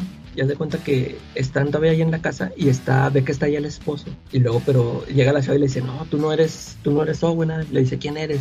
Le dice, no, es que este, ya- tú, tú y yo ya nos habíamos conocido, pero te, te fuiste, te me escapaste. Ya total que le dice, ah, pues es que era, la, que era la muerte. Que aquella vez que tuvo el accidente y que nada más duró un rato muerta, y pero pues revivió. Haz de cuenta que era como el destino final, ¿no? Que venía por ella. Este, no, pues es que venía, venía por ti, ¿verdad? o sea, vengo por ti, porque tú te me escapaste. Y entonces, dice, yo le estuve susurrando a tu esposo, haz de cuenta que le estuve metiendo cosas a la cabeza de que te matara, este, que te matara porque haz de cuenta que yo le platiqué todo lo que pasó, o sea, de que, que tú te tenías que morir y, y yo quería que él te matara. Y este dice nada más que pues no lo convencía, no lo convencía. Y este cuate me engañó, haz de cuenta que él buscó chavas parecidas a ti y ya esas fueron las que mató. Haz de cuenta que pues le pasó con una, le ma- mató a una chava y, se, y haz de cuenta como que para que diga, ah, ya, ya, ya, ya la mató. Y dice, no, hasta que me di cuenta y me empezó a mandar y otra y otra, pero pues no eras tú. Y hasta que este cuate ya no pudo y se, se suicidó. Y, y ya este le dice, no, pues yo ya vine por ti. Y ya, total que, pues, el, el final sí, haz de cuenta que sí, este, la pone, haz de cuenta que se, se, se pone otra vez como en un sueño y total que se despierta y ya están en el bote, haz de cuenta que está en el bote con el, nada más ella lo ve al, como si fuera su esposo y le está diciendo, no, ya te tienes que morir, ya. Y, y en eso llega la amiga y la ve que está en el bote, pues ahí está sola, ¿verdad? pero pues esta chava sí ve que ella sí está viendo en su mente al, a su esposo, que es la personificado por la muerte, ¿no?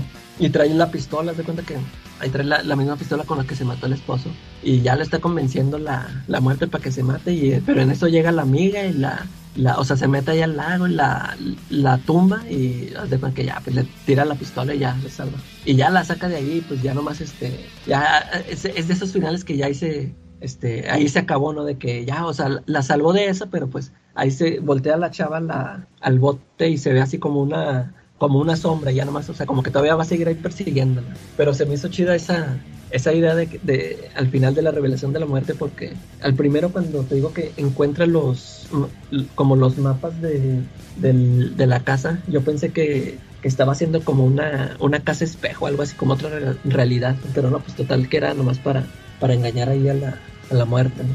Se, se me hizo chido, fíjate, sí, sí se me hizo acá entretenido. Por si la quieren checar aún, ya con spoilers. Yo creo que sí lo voy a está checar. bueno. Igual se me olvida. Está bueno, entretenido. Va muy bien, Calac. Oye, fíjate que yo antes de, si quieren, antes de pasar al tema principal, ya este traigo un, pequeño tema, va, que ya tengo como cuatro meses queriéndolo platicar. Siempre se me olvida. A ver. Ahorita ya, ya se me hizo bien obvio. Fíjense que hace rato, o más bien temprano, eh, eh, estaba viendo la tele y pasé por TV Azteca, Az- Azteca 7, y estaban pasando Batman Regresa, la de, la de Tim Burton. Eh, Ok. Y, y chequé y antes habían pasado Batman y dije, ay, qué poca. ¿ah?". No sé, no sé si ustedes ahorita que están, en- ya ven que la semana pasada platiqué de lo de la película de Dragon Ball que les platiqué. Sí. No, no sé si ustedes qué tanto sepan o qué han escuchado ahí en Facebook, sobre todo en Facebook, va, porque es donde todo el mundo se expresa, o en Twitter, de lo que está diciendo la gente de TV Azteca ahorita, de, de los animes. ¿No, no han No. escuchado algo? no, no. No, no, no. Haz de cuenta que... Porque tienen ahorita Dragon Ball, ¿verdad? Ellos. Sí, Dragon Ball. O, o sea, poco a poco, con el paso de los años, TV Azteca le ha estado quitando animes a- al Canal 5, a Televisa. Pero yo lo llamaría animes de cascajo. Que Dragon Ball, que Ranma, que este Pokémon también creo que se lo llegó a quitar. Y pues, se- o sea, es, es como, como una contradicción. Porque escuchas a la gente y ya nadie mira televisión abierta. Pero luego ves que TV Azteca va a poner Dragon Ball y todo el mundo viene emocionado, ¿va? Entonces, a, a mí me llamó la atención y por eso les digo que tenía meses queriéndolo platicar. No sé si ustedes se enteraron, no sé si ustedes se enteraron cuando Disney le quitó los derechos a TV Azteca. No, no supieron ustedes de eso. No, de que cualquier película o serie. Lo que pasa es que como por ahí de marzo, eh, Disney anunció que ya quería como que más control en el tema de los streaming. Que ya se iba a enfocar, que más bien que ya se iba a enfocar más en streaming. Eh, Entonces, por ejemplo, TV Azteca, que toda su vida había, desde el principio vivían de las licencias de Disney, les quitaron, les quitaron mucha, como que les quitaron mucho material. ¿A poco nada más ahí pasaban? En, en, En- Televisa no. En Televisa no pasaban eh, Disney, En Disney no. No, Por porque acuérdate que incluso TV Azteca tenía Club Disney, ¿no? Sí, Club Disney, Ah, es cierto. pasaban las de las de Marvel. De hecho, fíjate, las primeritas, la Iron Man, Capitán América, Thor 1, que eran de Paramount, Esas sí salieron acá. sali- salieron en, en- en te- en- en Televisa. Y ya cuando en sí fue Marvel Studios, se las quitaron y ya las pasaban ahora en... O no, creo que ellos todavía las podían pasar. La de Incredible Hulk, esas cosas, esas las podía pasar Eh, ya la Eh, nueva ya no. ya de Avengers en adelante, TV Azteca. Y entonces, fíjate que lo que hicieron fue que quitaron canales, de hecho tumbaron canales de cable, quitaron el Disney XD, Ah, sí tenía, sí es cierto. que antes era Fo- Fox Kids, que duró muchísimos años siendo Fox Kids, el FX Movie, porque estaba FX y luego FX Movie, ese también lo quitaron. Varios canales los quitaron, que porque ya se iban a enfocar en el, en el streaming.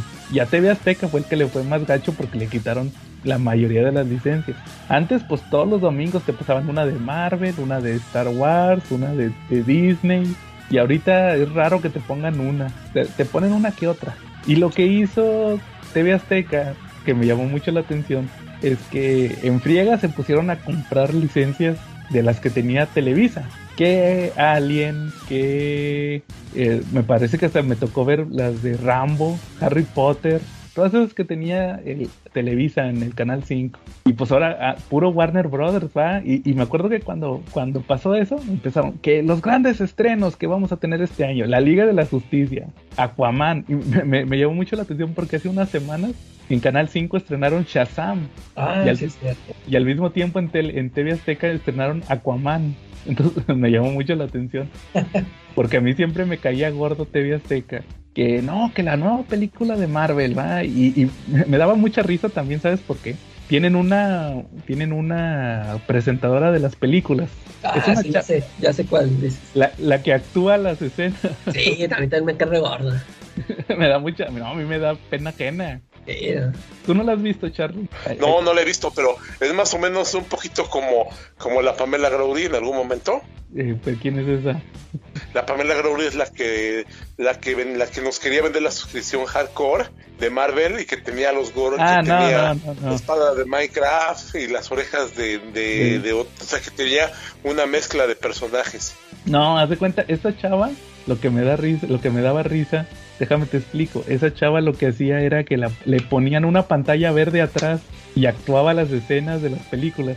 Por ejemplo, se vestía de Black Widow y, y haz de cuenta, si había una escena de, de el Capitán América hablando con Black Widow, ella ponía la pantalla verde y, parecía que, le- que ella era la que estaba hablando con el Capitán América. O si iban a ahorita van a estrenar Calaca la de Battle Angel Alita. Ay, Y- le pusieron los ojotes. No, sale la chava. ¿Te, acuer- te acuerdas que hay una escena donde la Alita hace como boxeo de sombra Ah, con un sí. espejo que anda midiendo los, los poderes que tiene va de combate? Pusieron a la chava a hacer eso, ¿va? como si ella fuera la Alita. Entonces me da risa de que la chava actúa las escenas. ¿va? Y ahorita está, no, que sí, los grandes estrenos que tenemos. Y me da risa porque pues era la competencia, ¿va? Eran los de Warner. Dije, ah, y estos, como ya les quitaron todo lo que tenían de Disney, ahora sí andan llorando con que, ah, sí, Warner Brothers, la número uno, ¿va? Pero si no, si no les hubieran quitado nada, estarían otra vez de, no, que Marvel lo número uno, ¿va? Marvel Studios. Pues me, me da risa nada más ver cómo, cómo cambian las cosas, ¿va? En, e, ese sentido. Ya tenía rato que lo quería platicar, pero ahora sí ya se me hizo muy extremo ahorita que vi que pusieron Batman y Batman Return. Sí, bueno, ya, están agarrando de todo. Ándale, sí, pues porque... En, defensa de esta chava, en defensa de esta chava, como alguien que ha circulado de, varias franquicias y de varios corporativos de negocios, te puedo decir que la entiendo perfectamente y la justifico. El que paga manda. Pues sí, ándale. Pero sí los dejaron casi en la lona, eso sí te, te digo. Bueno, muy bien. ¿Algo más o, pasamos al tema principal? Pues pasemos al tema principal. Va. Oye, Charlie, fíjate, sí, eh, ¿sí sabes por qué escogí Red Zone? Eh, no, ¿por qué? ¿Se acuerdan que salió en la tómbola Elseworlds la semana pasada? Sí, por supuesto. Y sí, sí llegué a pensar, yo dije, va a haber gente que nos diga, les faltaron muchos Elseworlds, no platicaron de este, no platicaron de este otro, ¿ah? Entonces, pero fue por, por, una razón, porque la realidad es que hay muchos Elseworlds que merecen su episodio propio. Y vamos a tener simplemente el mejor Elseworlds, ¿cuál es?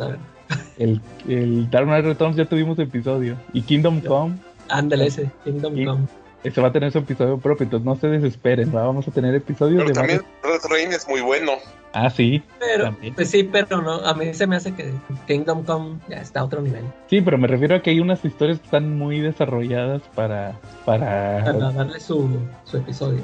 Ah, exactamente. Entonces, y aparte, pues, es trilogía, ¿no? O sea, sí, nos sacaron tres historias. De Sí, el Red Rain, este Crimson Mist y el otro es Bloodstorm. Y ponle que a lo mejor algún día sí hablamos de esos, ¿va? Pero me refiero a que hay, hay historias que sí se merecen su propio episodio. O sea, no tanto generalizar, porque sí hay unas muy chidas, como dices Kingdom Come. Hay varias. Y una de esas es Red Son, ¿va? Y como salió Superman en la tómbola, les dije, ¿cómo ven si nos quitamos el... Yo tenía la espinita, más bien. Les dije, ¿cómo ven si me quito la espinita y hablamos de Red Son? Porque es uno de los mejores el Sword de Superman. Entonces, ¿cómo ven? ¿Quién vamos a comenzar como siempre empezamos. No sé quién quiera empezar. ¿Cómo, conocieron Red Son? A ver, ¿quién? Pues yo lo conocí como, como leyenda urbana de un cómic, ¿no? Y la verdad tuve oportunidad de leerlo hasta que lo, editó TVG en español. Eh, no lo conseguí en inglés en su momento, pero sí, tenía un poquito de curiosidad por él, ¿no? Digo, el contexto de esta historia es muy interesante, ¿no? Eh, nos habla sobre, sobre, sobre qué hubiera pasado si el cuento que nos trajo a Kalel hubiera llegado 12 horas antes o 12 horas después a la Tierra, hubiera caído en otro hemisferio del planeta. Y lo ambientan en la época de, la aparición de Superman, en la época de oro, ¿no? Este, el Superman que llegó a la Tierra no llegó, o sea, no llegó como en las épocas modernas, no en los 90, en los 2000, sino que este Superman llegó durante, durante la terminación de la Segunda Guerra Mundial y la Guerra Fría, ¿no? Un poquito antes de, ¿sale? Este es el contexto y este Superman pues es criado en Ucrania. Ese es un punto muy interesante, ¿no? Y a seguir, porque a lo largo de la historia vemos guiños a la historia de Ucrania y donde nos damos cuenta que Mark Millar pues realmente se nutrió bastante a la hora de escribir la historia, porque retrató fielmente la hambruna que, que existía en Ucrania desde las épocas de la, de la Segunda Guerra Mundial, ¿no? Y cómo se formaban para por raciones de comida que igual ni siquiera iban a alcanzar, ¿no? Y eso es un hecho de la realidad y lo vemos aquí en los cómics. Y de hecho aquí pues Superman es ucraniano, ¿no? Eso es súper mega interesante. Así es, Charlie. Oye, este, tú Calaca, que decías que ya tenías como casi 20 años con ese trade. Sí, fíjate que yo me enteré por la revista Wizard. Este, yo, yo compraba la Wizard nada más una vez al año este, porque hacía a final de año ellos ponían su lo mejor de, o daban sus premios, ¿no? Que al mejor escritor, al mejor dibujante, la mejor historia. Y haz de cuenta que de ahí yo sacaba mi, mi lista para saber qué cómics comprar. Este, y en, en una de esas, este, en, venía en la terna de como mejor miniserie o algo así. Y venía, venían varias, ¿no? Pero pues me acuerdo que venía ese Superman Red Son y dije, ah, pues, o sea, haz de cuenta que te digo, yo, yo siempre, siempre cuando veía yo esos, los nominados de que a mejor serie o mejor one shot, mejor lo que sea, yo trataba de buscarlo, ¿no? Y comprarlo. Y así, así fue como lo, o sea, yo ni, no, ni sabía de qué se trataba y nomás porque venía en esa lista lo, lo compré, lo vi en la tienda y me lo traje. Y, y, sí, y bien como dijo Marshall, saludos al Papu, esa primera vez que lo leí no me gustó. No sé si este, yo esperaba otra cosa o, eh, o en ese tiempo a mí me gustaban otro tipo de historias, pero no, o sea, no, no le agarré nada de lo que a, lo que ahorita lo que leí, o sea, ya se, lo leí así bien diferente, ¿no? Ya le agarré un, o sea, un gran sabor, porque esa vez te digo, casi casi lo acabé por compromiso, ¿no? Porque ya había comprado el tomo. O sea, muchas cosas no me gustaron. El, el, dibujo, por ejemplo, en aquel momento no me gustó. Porque te digo, yo, yo como que en ese tiempo venía así de que yo quería cierto tipo de dibujo, ¿no? Así muy apantallador. Y, y pues sí, te digo, ya desde esa vez no lo había leído hasta ahorita. Y ya, ya les daré ahorita mi opinión. Fíjense que yo lo conocí por un podcast que tenía un cuate de aquí de Monterrey. ¿Quién sabe qué fue de él? Eh, fue por allá de 2013, 2014, que todavía ni existía iVox. Ya ves que como que iVox es de los principales para, para tener podcast. Eh. Este chavo lo subía, eh, o sea, ni siquiera hacían los podcasts en YouTube todavía, ¿va? De hacer streaming y todo eso. Lo subía como en una página, como en un YouTube chafa, de esos que existían en aquel entonces. ¿Se acuerdan que había muchos que YouTube o como para hacer transmisiones en vivo que tenías que comprar un software y todo eso? Que, que, de hecho, curiosamente, como dato, nomás como dato madreador, cuenta la leyenda que ese chavo, una vez me, platicaron, que en una transmisión en vivo no se dio cuenta que, no se dio cuenta que estaba grabando y, salió que se estaba comiendo los mocos. oh, entonces por eso se desapareció. Cuenta la leyenda que sí, que le tomaron capturas y todo. Era medio mamila de aquí de Monterrey. Eh. Este, por ahí supe que que era medio mamila en unos, en unos grupos. Luego les digo a qué página perteneció por un tiempo o fue fundador de una de las páginas que tiene más seguidores de cómics, que no es la Covacha, otra aparte de la Covacha. Fue fundador. Entonces, este, eh, les, voy a decir la palabra fan, ya con eso, con eso es todo lo que voy a decir. Entonces, este, ya con eso, hagan cuenta que, que, el chavo siempre se, la vivía quejándose. Haz cuenta que si hacían un streaming de Televisa en Facebook, ahí lo veías en los comentarios exigiendo que publicaran tal cosa y tal cosa. Les estoy hablando de la época donde exigían que publicaran Hawkeye, que no lo, que, que nadie lo compró. Eh. que lo publicaron porque lo estaban pide y pide y a la mera hora no lo, no lo, no lo sacaron. O que, yo, o que invitaban a Giovanni Arevalo a los forasteros, que los forasteros ni salían en YouTube todavía, estaban en una página Tenían eh, como, era, radio. era como una radio en, streaming por internet, en video, algo así. Y le rentaban la, el estudio a mediodía, fíjate para hacer el streaming. Y este, y ahí estaba el chavo exigiendo que le publicaran lo que él quería. Y él platicaba que no, que uno de los grandes faltantes es Red Son. Y pues estamos hablando de que pasaron como cinco años para que lo publicaran después. Ya quién sabe qué fue de ese chavo. Pero sí, ahí, el, el, Red Son. Oye, y ahí... nada más tiene una edición aquí en Televisa o ya, ya la sacó No, el, el, hardcover. Sí, nada más en hardcover. Creo que, creo que sí, nada más tiene una edición, si no mal lo recuerdo. Que todavía Marshall lo vende. Saludos a Marshall, ahí lo tiene. El Red Son. Entonces, este, ¿cómo ven si empezamos con, con el, con la obra? Va. Bueno, el, el, Red Son, Superman Red Son, como dijo Charlie, es un cómic que te plantea, es un Elseworld, justamente, es una historia alternativa, con la, con la temática de que Superman, el cohete de Superman cayó 12 horas antes o 12 horas después, no sabemos, eh, y, no cayó, obviamente, por la rotación de la Tierra, no cayó en Estados Unidos, cayó en Rusia, bueno, en, Ucrania, como dice Charlie, cayó en Ucrania. Entonces no lo criaron los Kent en Kansas, sino que lo criaron unos granjeros de una granja comunitaria en, Ucrania. Entonces este Superman, este Kalel, vamos a llamarlo Kalel, crece con los valores de la Unión Soviética. Entonces lo que, lo, lo que primero que vemos en el cómic de Red Son es que eh, es, una llamada que le hace Perry White a Lois Lane. Lois Lane aquí, pues obviamente no conoció a Superman, a Clark Kent. Clark Kent no existe. Eh, ella está casada con Lex Luthor, que fue algo que a mí me sorprendió desde el principio. Y, mencionan ahí que no, que el presidente va a hacer una declaración y explican que los rusos están declarando que tienen un superhombre que defiende los que viene siendo que los valores soviéticos va de la Unión Soviética y pues ahí lo presentan que es el Superman. Entonces ahí pues obviamente defiende todo lo que en vez de defender el estilo de vida americano, que es lo que estamos acostumbrados, pues no, acá es soviético, es, un comunista, Y, y lo que vemos al principio es que le dicen, al, contrata el gobierno al ex Luthor. De, oye, fíjate, no, no, es publicidad falsa, ¿va? Pero resulta que, que un día dice, pues lo voy a poner a prueba, ¿va?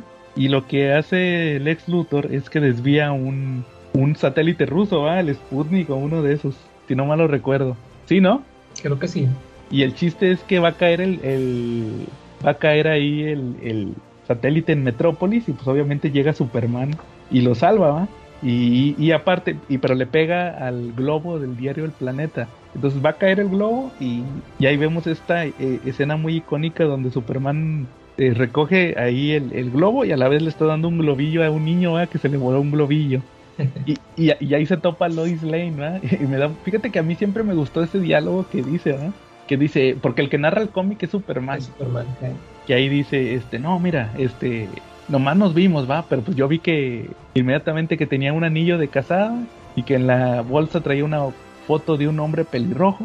Dice, pero fíjense, más adelante, siglos después, habría un escritor que, se aventó una ficción sobre que Lois Lane y yo, de ese primer encuentro, que Lois Lane y yo éramos amantes y no sé qué. Dice, se sintió raro, ¿eh? yo sé que ella sintió algo, pero tal vez en otra vida, o sea, ahí te hacen el guiño, ¿eh? de que, que no, en, en, nomás porque esta es una historia alternativa, si no ellos estarían juntos. Entonces ya posteriormente de eso nos enteramos que, que Luthor lo hizo para tener el ADN. De, de Superman. Por eso quería el, que, que rescatara el, lo que viene siendo el satélite para que dejara ahí muestras de ADN. Y al mismo tiempo nos presentan a Stalin, ¿va? porque es, el, es la Unión Soviética de Stalin. Él trae ahí a Superman como su, su superhombre, ¿va? Le hacen desfiles, le hacen todo, le hacen fiestas, le hacen, le hacen este... Sí, pues como lo, lo llevan a, las, a, a, los bailes, ¿va? Que ahí conoce a Wonder Woman también. Ahí aparece ya Wonder Woman, que, que está, aquí, aquí en esta versión está enamorada de Superman, ¿va?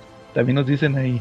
Y también sale otro personaje bien curioso que es este Prior Roslow, que, que, viene siendo Pete Ross, eh. pero la versión de que es un hijo ilegítimo de Stalin y que el vato está bien celoso del Superman y de hecho le confiesa ahí que, que él es el mero como que de la KGB va el número uno. Dice, no, tú no has hecho nada, Superman, tú no has hecho trabajo sucio. Dice, yo tuve que matar a unos, hace poco maté unos manifestantes. Familia. Que era un matrimonio y el chavito se me quedó viendo feo, ¿va? Y resulta que pues, el Batman, ¿no? El Bruce Wayne. Dice, quién sabe qué fue del chavito, va, pero pues ahí me quedé medio. La, la mirada del chavito se me quedó grabada. Y, y, resulta ahí también que pasa Charlie, que se muere, que se muere Stalin, va, porque lo envenenan. Y, y, y te explican, te dan a entender que fue el hijo, va.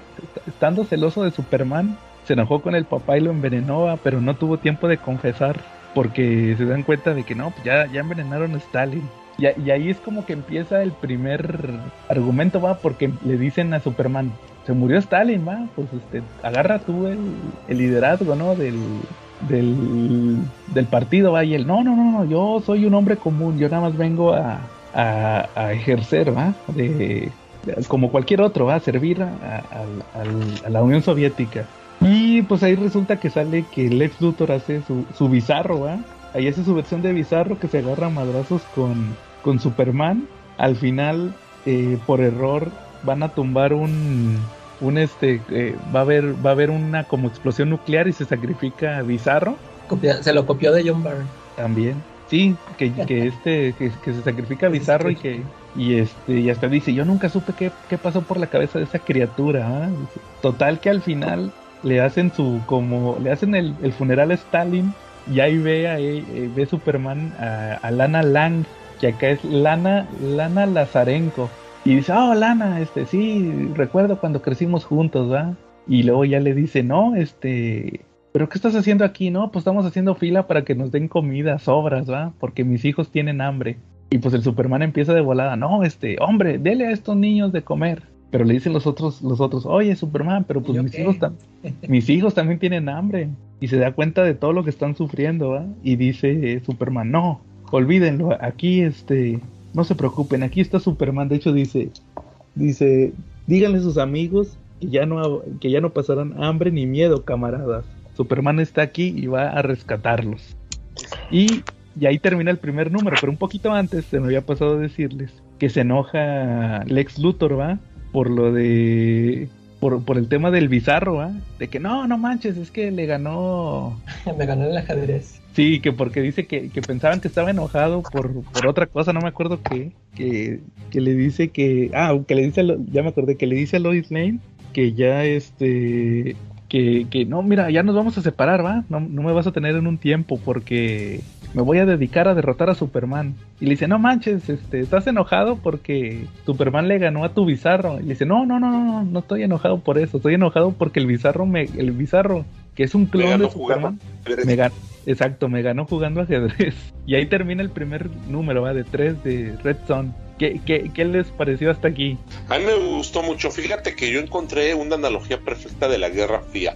Eh, me gustó mucho la parte donde al principio pues te narra la historia de Superman, pero salen también personajes retratados. Por ejemplo, vemos una Marta Kent sin Jonathan Kent, como los norteamericanos están durante la Guerra Fría bastante espantados por el arma de los soviéticos, ¿no? Recordemos que en esa época eh, todos hablaban de que podía haber una tercera guerra mundial o por lo menos una guerra entre Estados Unidos y la Unión Soviética, ¿no?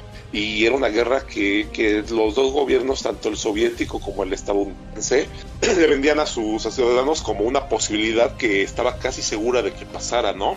Entonces, pues ya estaban ellos preparados para la guerra, ¿no? Y, y, y vemos cómo, cómo reacciona el estadounidense promedio cuando los soviéticos les dicen que no importa que los gringos tengan un arma nuclear, tengan bombas atómicas, porque al final del día ellos tienen un superhombre, ¿no? Que es mucho más poderoso que el arma nuclear.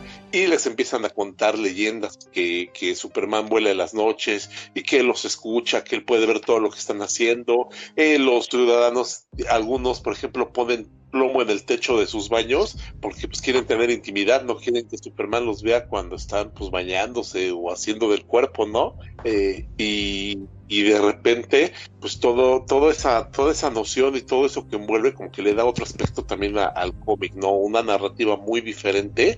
Eh, me gustó también la parte histórica donde tenemos que, que está creo que Eisenhower primero como presidente y luego mencionan que Nixon fue presidente pero que en el 63 lo mataron y que el que estaba de presidente ahora era un Kennedy, ¿no? Que tenía que ver con una estrella de cine, eh, pero también vemos que, que, que Stalin, pues cuando muere, el sucesor, pues Superman no quería ser el sucesor porque según la doctrina comunista, él no debía serlo, tenía que ser alguien que fuera del pueblo, ¿no? Todos los hombres son iguales, pero él no era igual. Él ya tenía ventajas eh, genéticas y por tal motivo sentía que no debía ser un líder. De hecho, él no quería ser un líder. Él empieza a intentar un liderazgo a raíz de que ve a los ciudadanos de Ucrania, como les comentaba yo al principio, este, pues casi mendigar por comida, ¿no? Estar formados por horas para darse cuenta que igual y nunca les iba a tocar la comida, ¿no? Y eso es un hecho histórico que realmente sí sucedió en Ucrania y que desde esa época empezó a sentar un poquito de las bases de lo que, del conflicto que vemos hoy día, ¿no? Oye, Esas partes me llamaron muchísimo la atención. Dime. eso de los rusos siendo ganda los rusos de Rusia siendo gandayas con los rusos de Ucrania, cualquier similitud con la realidad es mera coincidencia. en aquel Y es la 2003. parte que te digo que Millar, pues la verdad sí lo, sí lo supo, sí lo supo interpretar, se documentó bastante bien porque pues es un hecho histórico, ¿no? Eso no es inventado, ¿no? Y, y vemos cómo Superman este, decide ser presidente de Rusia, pero no de la Unión Soviética, perdón, pero no porque tenga ganas del poder, sino lo que quiere es pues darles igualdad a todos los de- ciudadanos de la Unión Soviética. Ujú. Fíjate que a, a mí me llamó la atención de este primer número varias cosas, igual Charlie. Creo que una de las más importantes es el anonimato que tiene este Superman, muy al estilo de la Unión Soviética. Que dicen, todo es clasificado sobre él. No, no, nunca nos, por eso yo lo llamaba al principio Kalel, porque la realidad es que no, Nunca le dicen. nunca le dicen su nombre civil. Él es Superman, camarada Superman. Eh, ¿cómo, cómo, cómo él sirve? Va? Que no, es que a mí me enseñaron los valores. Así como tenía los valores americanos, acá tiene los valores rusos. Yo, yo creo en que todos los hombres somos iguales. Yo soy un servidor del pueblo. Y de hecho, hasta el mismo Prior, el Pete Ross, le dice, es que tú eres la prueba de que la doctrina marxista está equivocada, no todos los hombres somos iguales. De hecho, hasta los mismos rusos dicen, oye, ¿y por qué tienes ese alienígena? Y le dice el Stalin, no, es que la gente lo adora, ¿va? Es como que la prueba de que el hecho, el hecho de que él siga fielmente la, la doctrina de la Unión Soviética es la prueba de que somos superiores, ¿va? y él no entiende lo que viene siendo, eh, eh, él no ve, él ve blancos y negros, ¿va? O sea, él es fiel a, la doctrina, él, él, no ve corrupción que tienen otros, otros lados, ¿va? igual, antes de pasar a tu opinión, Calaca, eh, hay una película animada de Red Son, muy parecida, aquí, aquí le cambian, por lo menos ahorita en esta primera parte que estamos platicando, sí le cambian unas cosas.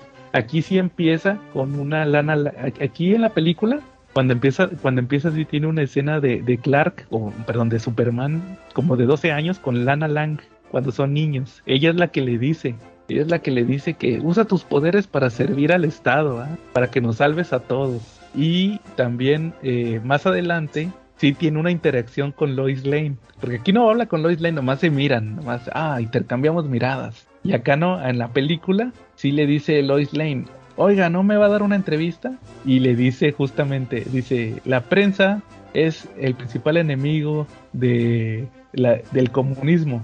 Usted va a transquiversar mis, mis palabras. ¿Por qué voy a dejar que usted eh, diga mis palabras si las puedo decir yo? Ya posteriormente se vuelve a reunir con ella y le da un archivo. Ese archivo se lo había dado el ex Luthor a Lois. Y lo que pasa aquí es que en este archivo se da cuenta Superman que hay prisiones que están escondidas de él en la Unión Soviética, las tienen ahí tapadas con plomo. Llega un gulag, ahí se topa al, Batman, él fue, ahí no, ahí Prior, es más, creo que en la película no existe Prior. Eh, se topa a los papás de Batman muertos de porque los tenían ahí como, como esclavos, eran como prisioneros y esclavos.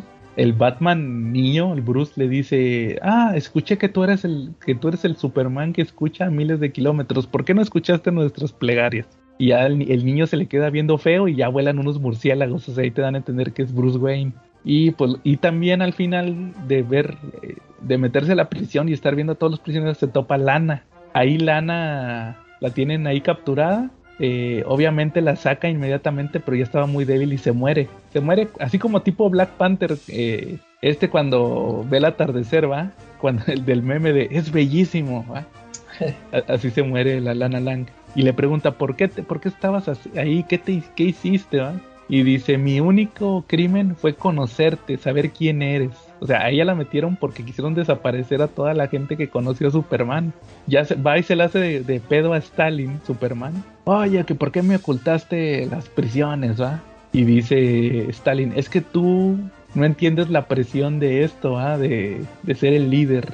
Hay cosas, yo te quise, bueno, eso es lo que le dice, yo te quise dejar limpio, inocente, ¿va? Y se enoja tanto Superman que prende la visión de rayos, de rayos láser, la visión calorífica, y mata a Stalin. Ya llegan los guardias, ¿va? Y se dan cuenta de que Superman mató a Stalin y de volada le dicen, oye, este, pues ¿qué sigue, va? ¿Qué sigue? Ah, ahora tú eres el nuevo líder, ¿va? Y así, o sea, es la diferencia, ¿va? Con lo que vimos en el...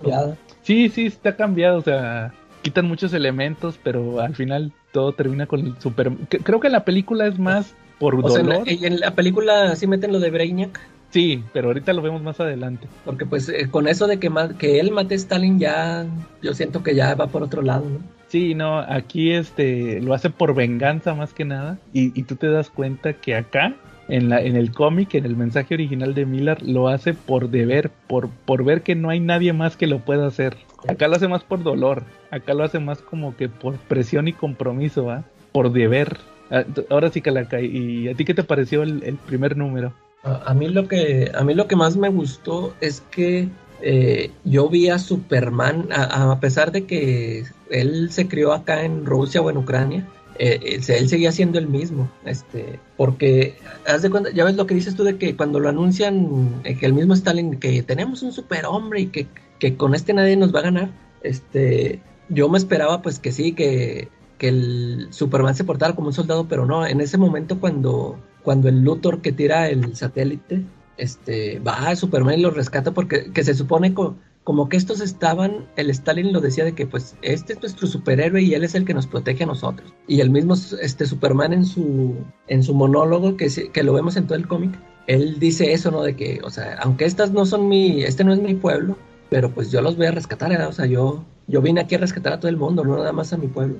Eso es lo que a mí me gustó de que era el mismo Superman, que nazca donde nazca, él era el, el, Superman este que, que, vino a ayudar, ¿no? Y Este, sí, o sea, e- eso mismo de que él no quiere ser el, el líder, o sea, ta- también eso, o sea, es, es el mismo Superman, o sea, él no quiere nunca mandar, o sea, él nomás quiere ser un ejemplo y, y ayudar en lo que se pueda. Y este, fíjate que hay muchos, hay, la, la historia en sí toda me gusta mucho, pero fíjate que le encontré muchos detallitos a Miller que no, como que me molestan o me, como que ah, unas cosas que no me gustan. Por ejemplo, Miller es muy dado a esto de que este muchas cosas te las presenta o, sea co- como es un el universo de Superman eh, los, los personajes son este grandes vastos este y, so- y solo él va a contar una miniserie este pues de tres números eh, como que nomás por, por mencionar al, personaje a los personajes de apoyo a muchos los mete nada más así para que digan que ahí está ahí está por ejemplo ahorita que mencionó Charlie a Marta Ken, ¿no? Que sale ahí en un cuadrito de que, no, pues, ay, que qué bueno que no está Jonathan, que para ver en qué, o sea, en cómo está el mundo, ¿no? Que con un superhombre y no sé qué. Y luego de- después también por ahí vemos que Oliver Queen trabaja, creo que ahí en el, o sea, anda de reportero y, o sea, así muchas cosillas. Más adelante después salen otros personajes también que, que yo digo así como que nomás para Miller, como, como para que no dijéramos nosotros, ¿qué? ¿Y estos personajes dónde están o qué? Y nomás los mete así en un, en un papelillo ahí, este, sin chiste nomás para decir que, que ahí andaban. Este, y luego lo que te digo del, del bizarro, pues sí, o sea, lue- luego, luego a mí yo me acordé del número de, de John Byrne, donde se sacrifica para que la chava esta, que pueda volver a ver, ¿no? La Que- hermana de, al- de Luisa. Ah, de ¿verdad? y, y al final el mismo Superman agarra la onda, ¿verdad? Que dice, oh, casi casi pareció como si el, que el monstruo este supiera que tenía que pasar eso para que esta chava recuperara la vista. Y aquí también, aquí eh, tiene un pensamiento más o menos similar, ¿no? Que, no, que este, él, él solo, este, como que entendió que era lo que, o sea, lo que yo vengo a hacer, ¿ah? o sea, que él también se sacrificó por, por ayudar a la gente. Y este, pero, pero sí, este, eso es lo que más le rescaté ese número de que vi a Superman, al Superman que siempre, este, al Superman de siempre, o sea, por, como te digo, aunque, aunque haya nacido en Ucrania, en Rusia, y sí de que al, al final que ya toma la decisión de que sí, este, sí los voy a, o sea, yo los voy a salvar, ya por fin me voy a, a poner de líder, pero porque pues sí los quiero ayudar. Y, y bueno, pues ya ahorita en el, entre en el segundo y en el tercer número ya vemos, o sea, cómo hay un cambio, pero pues en el tercer número se justifica este por qué fue lo que, por qué fue que pasó, ¿no? Ya Ujú. si quieren comentar el, el segundo. Bueno, el 2 creo que es un poquito más sencillo de explicar. Nos presentan unos hechos ya más, pues son como que más acción. Lo primero que presentan es que en un punto llegó Brainiac a la Tierra, aliado de Luthor, y, y Brainiac hizo el equivalente de la ciudad de Kandor, nada más que aquí no era Quería, era el Stalingrado. a, a Moscú, ¿a qué quería? Sí, de hecho se le dice el, el Luthor, ah, pendejo, no era, no, no era Stalingrado, era Moscú. Superman vive en Moscú. Dice, me sorprende que una inteligencia nivel 12 va hiciera esta Eh. pendejada. y, y- y ya te, dan te das cuenta que esto lo está platicando Lana Lang, que es la guardia de... Lana Lang es la guía del museo de Superman. Hay un museo de Superman en Moscú. Eh, Le dio chamba, ¿va? obviamente movió las influencias, que de hecho después le tiran carro ¿va? en, en una fiesta. sí. Hacen una fiesta y la, la mamá de Wonder Woman le dice, oye, oye querida, este, mira, pues yo entiendo que pues yo soy una reina, ¿va? Y aquí Prior es el, el jefe de la KGB y también está Sivana. Sivana, pues es un Ándale, científico. también hay otra, también nomás hay de achichincle. Y dice, y, y- pero tú, y dice, ah, no, pues es que yo soy amiga de Superman, y, y ya le dice el prior, no, mira, lo que pasa es que ella está aquí porque conoció a Superman antes, ¿ah? entonces por eso está bien protegida. Al contrario de la, de la película que les acabo de platicar, que por eso la mataron, Eh, por eso la desaparecieron. Y pues lo, lo- a grandes rasgos lo que vemos aquí es, pues obviamente que aparece Batman. El niño que salió en el número anterior que mató Prior a los papás, aquí sale que es Batman, que lo, lo consideran como que una amenaza menor porque anda ahí volando edificios y anda alborotando gente, ¿va? Y, y resulta que no, pues este Batman es aliado de Luthor, hace como un, hacen como una alianza a la fuerza también. Prior, Prior era aliado de Luthor y luego Batman era aliado de Luthor y ya como que saben que vamos a trabajar los tres juntos. Prior este les como que es el infiltrado, ¿va? el que está traicionando a Superman, Luthor les les da la tecnología y Batman pues es el que ejecuta, ¿va? Y pues lo que vemos aquí es que eh, eh, no, nos, no nos dicen cómo va, pero madrea a Wonder Woman, la derrota. y le habla a Superman, ¿va? Y de volada le dice, no, Superman, ni te muevas, va, porque traigo una bomba y todo. Y resulta que, que le dice, mira, esta tecnología te la manda Luthor desde Estados Unidos. Es una... so- son lámparas de luz solar roja que descubrimos que en tu nave, o Luthor descubrió, o más bien los rusos, porque la el, el, el pitazo se lo pasó Prior a Luthor. Dijo, la clave está en la luz roja. Descubrieron que, que venía de un sol rojo, entonces esta te debilita, ¿va? Y le mete, llena la Dark Knight Returns, le mete sus madrazos. Le mete sus madrazos a Superman. Al final Superman le ruega a Wonder Woman que, ah, salte del lazo, ¿ah? Porque ah, estaba eso, sí se me amarrado. hizo, eso sí se me hizo bien gacho de que, o sea, la, la hizo que, sí, tú rómpelo, ya sé que te va, a ir- te va a fregar, pero pues sálvame. ¿Y cómo queda? Queda como catatónica. Queda catatónica. Y como que empieza a perder poderes y hasta, o sea, como que luego, luego se le hace el pelo blanco, ¿no? O sea, como si envejeciera. Inmediato. Pero ella tenía una adoración a Superman. Eh, De hecho, de hecho hasta eh, en un punto más an- antes dice dice Superman, pobre Diana, dice, yo que podía ver a, a- a kilómetros, pero estaba tan ciego, o sea, nunca se dio cuenta que ella quería con él. Y al final resulta que, pues sí, el Batman se, se mata para quedar como mártir. que eso, eso también me recordó al, al número de John Byrne. Ya ves que también en el, en el número de Man of Steel, este, Ah, le, sí. dice, le dice a Superman, "Ah, tengo una bomba, puse una bomba en, en, un en una persona X, ¿ah?". y que al último le revela que él, que él era el que la traía. Y pues aquí sí, este, aquí sí se hace explotar, pero sí me recordó mucho a eso. Sí, se, se vuelve mártir. De hecho, por eso también Superman no lo quería matar.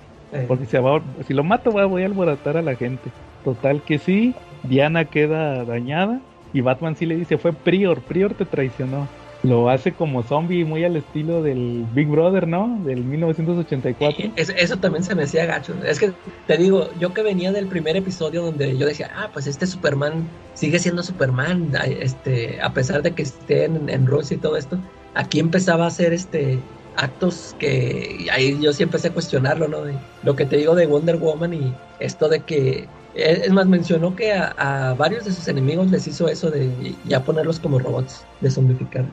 De hecho, a cualquier vato que se le opusiera, Eh, te dan a entender ahí. Que cualquiera que alborote gente, toma, zo- zombie. Y, y el número termina con Luthor, que resulta que es bien camarada de Kennedy, de John Kennedy, John F. Kennedy, que está casado con Marilyn Monroe. ah, sí. ¿Verdad, Charlie? Lo, lo platicabas Sí, ahorita. exactamente. Exactamente aparece ahí Marilyn Monroe. Es la parte que te comentaba que, que está muy bañada de historia. Que hasta dice, no, que yo no quiero ser recordado como el presidente que se divorció y se casó otra vez en su mandato. Exacto. Y resulta que le dice, ¿qué crees que en el área 51 había algo? ah?" Y pues descubren que está la nave de Avin Sur. Y le dice a Ajá. Luthor, "Tú- de, de ahora en adelante tú tienes el tiempo que quieras para que descubras qué onda con esta nave. Y ahí se termina el número 2 de, de Red Son. ¿Tú qué opinas de aquí, Charlie, del 2? Eh, simplemente fue, fue en aumento, ¿eh? Aquí lo que yo vi es el tema de cómo Superman mejora la calidad de vida de los soviéticos, ¿no? Cómo los hace llegar a una vida sin precedentes, ¿no? Eh, se vuelve una utopía la Unión Soviética. Eh, un lugar donde tienen donde tienen comida, donde tienen pues, sus horas de sueño, donde tienen trabajos, donde no tienen hambre, donde tienen techo, pero como diría Milhouse cuando Bart fue prefecto, pero a qué precio, ¿no? Porque todos los que no están de acuerdo, pues los, los Sí, sí, a mí me recordó mucho ¿no? a, ¿A quién? A, a mí me recordó mucho a Miracle Man. eh, con, con eso de que hasta el mismo Superman mencionaba de que no, ya la gente ni, si- ya no si- ni siquiera usa ya cinturón de seguridad, o sea, ya están bien confiados de que yo los voy a salvar siempre. Ya no había, o sea, para ellos ya no existía ningún peligro porque pues, ahí estaba Superman. Es- eso que, o sea, dice Charlie, o sea, pues todos ahí muy contentos y todo, pero pues también este, es- estaban, estaban el riesgo eso de que los convirtieran en, en robots, ¿no? Exacto, este, pero y también algo que me llama mucho la atención es como los demás países, sin que Superman los invada, sin que dispare una sola bala, empiezan a adherirse, ¿no? O sea, si ya desde la época de Stalin vemos que los países empiezan a afiliar al pacto de, de la al pacto de Varsovia y empiezan a darle la espalda a la OTAN, este, ya aquí, ya para aquí, ya solamente hay dos países que tienen economías diferentes a las del resto del mundo, que son Chile y Estados Unidos, y pues ya las dos están dando patadas de ahogado. Esta es una analogía de lo que pasó con Cuba, ¿no? De cómo la de repente Estados Unidos la quiso la quiso este aislar del resto del mundo, ¿no? Eh, aquí lo vemos perfectamente retratado eso. Pero aquí yo entendí, no, no que estuviera aislado, o sea, bueno, ellos solos son los que no quisieron entrar al, al, partido de Superman, o sea, Superman, así como dijo él, este, yo a, a nadie lo forcé, o sea, todo el mundo se quiso venir a, a, de mi lado porque vieron que estaban funcionando las cosas. Y Estados Unidos nada más no porque pues ahí estaba Luthor, o sea, por Luthor es el que nunca se quiso ir. Y de hecho, creo que el mismo Brainiac le decía, pues ya ve a invadir. Y el Superman este decía, no, no, no, no, este, solitos tienen que, que aceptar, no voy a forzar a nadie. Era ahí en Así ese es. momento, en ese momento yo todavía decía, "Ah, todavía, todavía queda algo del Superman, del que, que, o sea, de mi héroe, ¿no? Pero te- ya después que empiezo a ver este, estas otras actitudes, ya dije, órale, qué onda, qué rollo. Sí. ¿no?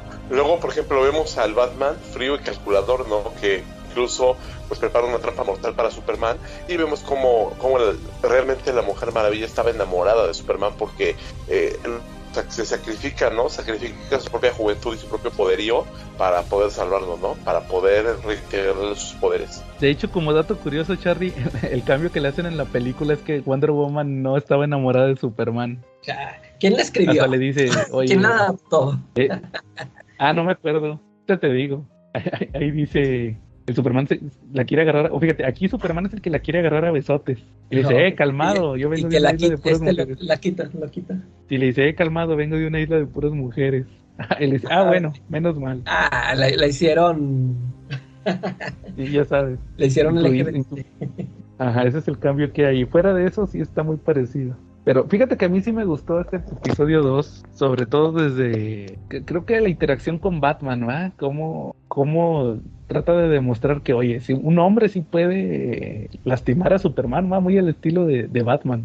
Eh, Yo creo que es lo que más le rescato eh, a esta parte de la historia principal. Eh, fuera de eso, sí está muy apegada con la película y pues eh, creo que también trata de justificar el, el incluir a Batman, ¿no? Como, más que nada, ¿va? Y como que es el, el que siempre tiene un plan, siempre tiene un plan para, para todo. Y cómo se hacen las alianzas, ¿va? Cómo tiene muchos enemigos Superman ahí. Y pues lo que pasa al final, ¿va? Que le dicen que, lo que, le- lo que platicaba ahorita, que le dicen, ¿qué crees? Pues es que el que te traicionó fue Prior, ¿va? Y ya nada más se ve que ya lo hicieron zombie. Ya lo hicieron zombie y ahí lo tiene Superman. Y que y se termina el número diciéndole Prior a, a Lana Lang. No, es que Superman ya no va a vivir aquí. Está haciendo una fortaleza, ¿va? no, Que porque obviamente es la, la fortaleza de la soledad. Eh, ¿Tú, Calaca? ¿Qué más le, o, o le respetas algo más a este número o lo que ya comentaste? Sí, no, ya nomás lo que, lo que comenté. Oye, bueno, oye, antes de pasar al número 3, ¿sabes quién le escribió la película? ¿Quién? Eh, de Matiz. Ah, no, pues se quiso aventar su propia versión. Porque sí le cambió un chorro. Sí, sí le cambió, más o menos. Bueno, y ahora sí, el, número 3 de Red Son, pues te- como decía Charlie, va, que se me había pasado comentarles eso, de que ya nomás quedaban la, quedaban en los 80s, o que están, están como en los 70s, ¿no? Porque está Kennedy. Y ahora más quedaba Estados Unidos y Chile, que no estaban en la Unión Soviética. Y luego nos explican que pasan 25 años, ya están en el 2001, y resulta que Luthor es el presidente de Estados Unidos, el, el vato enderezó todo, y ya están más como equilibrados, ¿no? Ya están como que 50-50 otra vez. La, la Unión Soviética y, y los gringos, los Estados Unidos. Eh, los que nos, lo que nos presentan aquí también es que, que a, a Hal Jordan, esa historia se me hace bien chida, lo que pasan de Hal Jordan. Que como que hubo una guerra tipo Vietnam, que no fue Vietnam, eh, lo capturaron, lo torturaron y él en su mente, va, en su mente, eh, te explican como que creó una prisión en su mente, va, o sea, para capturar a todos los que lo torturaban, va, en tiempo real. Algo así explican que en tiempo real creó la, la prisión. Entonces que decían que su, que su control mental y su paciencia eran clave para la fuerza de voluntad, porque dice Luthor, Eh, ah, le, pre- para controlar le- el ciudadano. y le preguntaban, oye, ¿y por qué no te, por qué no usaste tú el anillo? Dice, no, lo que pasa es que este anillo ocupa voluntad, ¿va? Y mejor este cuate porque está bien, bien pro, bien pro, ¿va? Para el tema de la voluntad. Y pues resulta que dice Luthor también que se tardó 25 años en, en descifrar la tecnología del anillo, ¿va? Lo del juramento, lo del juramento de linterna verde. Y hace su, su equipo, ¿va? Que ahí están John Ah, Stewart, sí, Gold sí, ahí, menciona a Guy Garner ya cae. y acá él ahí está, ¿no? Y es el, el coronel Jordan. Y al mismo tiempo, Luisa Lane va a ver a Diana, que ya no está catatónica, pero sí está muy madreada. Que ya se fue a la isla Paraíso, ya, ya, ya, ella ya se desencantó de Superman. Y hasta le dice, ¿a qué vino, señora Luthor? Y dice, no, pues vine porque pues, va a haber un ataque final contra Superman, ¿no? ¿Y vas a estar de su lado o de nuestro lado? dice, pues mira, no confío en Superman, ya me desencanté, pero yo peleé con muchos villanos de Luthor, entonces pues no creas, ¿va? Y pues ahí te dejan como que en veremos, ¿va? Si, si se hace o no se hace que se, que se le unen las Amazonas. Y ya el desenlace de la historia que vemos es que Superman está en su fortaleza. De hecho nos explican que como que ya anda medio distraído porque se le olvidó checar la, el Estaligrado, la ciudad embotellada, y que se metió como un, como, un ácaro. no, hombre, era como un ácaro. Porque dice que, que no checó el filtro de aire. Sí, sí. Y mató un chorro de gente, ¿va? Y, y, en eso, ya cuando pasa eso, está platicando con, con Brainiac. Y llega el ex Luthor, va, y, ah, caray, ¿cómo llegaste aquí? Le dice, no, pues este. Dice, no, no fue muy difícil tus defensas. Y dice, no, pues ya se va de tu ataque final. Y resulta que el, el, el, Brainiac se deshace de. Se deshace de, de Luthor, ¿va? Lo, como que lo absorbe ¿va? con la tecnología. Y le dice, no, no, no, este. Superman, lo que pasa es que, mira, este, te hubiera Luthor, por su nivel de inteligencia, en 14 minutos hubiera hecho que te suicidaras, ¿ah? Y el Superman, ah, sí, sí, sí. Y pues ya ves que se pelea con este. Ahí, ahí tenemos la batalla final. Primero contra los linternas verdes, que se me hace bien interesante a mí el, el, el plan de Luthor, que era que iban a hacer una caja infinita. O sea, lo iban a estar, lo iban a estar encerrando en caja sobre caja sobre caja sobre caja, ¿va? Para que no la pudiera romper. Y, pues fallan, va, porque se desconcentra, creo que se desconcentra Guy Garner. y, Siempre va regando. Nada más Hal Jordan era el, el que le armaba a los demás, ¿no? Como que le pasa, y aparte como que él le pasaba los poderes a los otros. O sea, si se, si se fregaban a Hal Jordan, perdían todos. Y llegan las Amazonas, igual se madrean las Amazonas. Llega a la Casa Blanca, ahí está Lois Lane. Y señora, señora Luthor, este, por favor váyase. Eh, este, va a haber un ataque ahorita y no quiero que salga gente herida. O sea, ahí todavía se está preocupando Calaca, ¿eh? Como dato y le dice, no, este, mira, eh, mi esposo me dijo que checaras la carta que está en mi bolsillo y todavía dice Superman, no, pues que me voy a preocupar de un papel ahí que tiene el sello presidencial. Y nada, va, que se le ven las lagrimillas, se le ven las lagrimillas y se saca de onda, va, la Lois Lane de que, pues, achis, pues, ¿qué le puso Lex aquí en la carta? Y lo que dice es, ¿por qué no encierras a todo el mundo en una botella, Superman? Y ya, y ya empieza a reflexionar, va, de todo lo que pasó, que por qué Brainiac, entre comillas, mató a Lex Luthor, va, o sea, se da cuenta ahí, va, razona de que, ah, caray, me convertí en Brainiac. Y, o sea, sí, no, es como que la... ¿Ustedes qué, qué, cómo interpretan esa, esa carta? Sí, sí, eso, eso que dices tú, o sea, eh, es que ahí es donde se da la revelación, ¿no? De que el Brainiac fue el que le estuvo este, metiendo ideas a Superman. Yo así, yo así lo tomé, este, el, Superman sí quiso hacer las cosas bien y todas estas cosas de que hacer robot a la gente, o sea, a las que no estuvieran con de su lado, hacerles robots, todo fue idea del Brainiac, el mismo Brainiac se lo dice, ¿no? De que ¿a poco tú creíste que me ibas a controlar a mí? No, no, no, yo, todo lo que hiciste fue por mí, yo te, yo te, yo te estuve moviendo los hilos y, y sin darse cuenta el Superman estaba haciendo eso que le dijo Luthor, ¿no? De que, o sea, los tenía todos prisioneros, o sea, haciendo lo que él, lo que él les, lo que él les ordenaba y ya por eso agarró la onda. ¿Tú, Charlie, qué le, qué le interpretaste a la carta? Híjoles, pues mira, yo recalculando todo lo que pasó, pues sí, sí, sí, digo, y me voy a ir por la tangente un poquito. Eh, Fíjate que, que, que, todo lo que lo que se fue dando desde la ciudad y desde los de Brainiac, estoy de acuerdo con lo que dice la calaca, ¿no? De repente tú tienes la, la revelación ahí de que Brainiac fue el que lo estuvo pues manipulando todo el tiempo, ¿no? Que a lo mejor Superman sí quería, pero que finalmente vemos aquí como siempre la inteligencia va a dominar a la fuerza, ¿no? ¿Por qué? Porque Luthor cuando se le aparece, el mismo Breivik dice que, que entablar una plática con una inteligencia a nivel 9 es la cosa, una de las cosas más peligrosas, ¿no? Que en 14 minutos lo hubiera convencido de suicidarse, ¿no? Y de ahí me, brinca mucho y me parece espectacular la batalla que tuvo con los Litters, ¿no? Este, ¿cómo ves? Eso me pareció muy, muy, muy buena. Oye, y por, y por eso ahí ya, este, por eso a mí yo siento que eso que platicas tú de la de la caricatura donde Superman mata a Stalin, ahí ya, ya lo siento ya de que ya se va por otro lado porque pues ahí en ese momento todavía no estaba Brainiac como para que él fuera el que le dijera, ¿no? Que lo matara. O sea, ahí, ahí en ese en la animación, o sea, dan a entender que sí Superman se puso punk, ¿no? O sea, sí se hizo tipo el, el Injustice, o sea, que sí se hizo el dictador. Pues yo creo que... que ya lo- no sé lo cómo que- lo, qué, cómo lo resolvieron o qué más sacaron en la... No, pues es de, de hecho aquí ya es muy apegado. Acá también, en la película también es muy apegado. Igual pelea con los Green Lanterns, igual pelea con las Amazonas. Que creo que, que creo que en la película las Amazonas al final se van a otra dimensión o se van del mundo, no me acuerdo. Es que Tam- también sacan lo de Brainiac, lo de Brainiac es, es igual. eh, pero no, pero Sí. pues no te, no te justifican de ningún modo por qué mató a Stalin, nada, o sea, ahí Es se que quedó sí. Es que es lo que yo te decía, de que para mí a Stalin lo mató porque lo consideró un traidor y por coraje por lo que le hizo a Lana. Por eso, o sea, ahí estaba caliente, pensó con la cabeza caliente, por eso lo mató y porque lo vio como un traidor a los, a lo, al mismo socialismo, por eso ahí sí.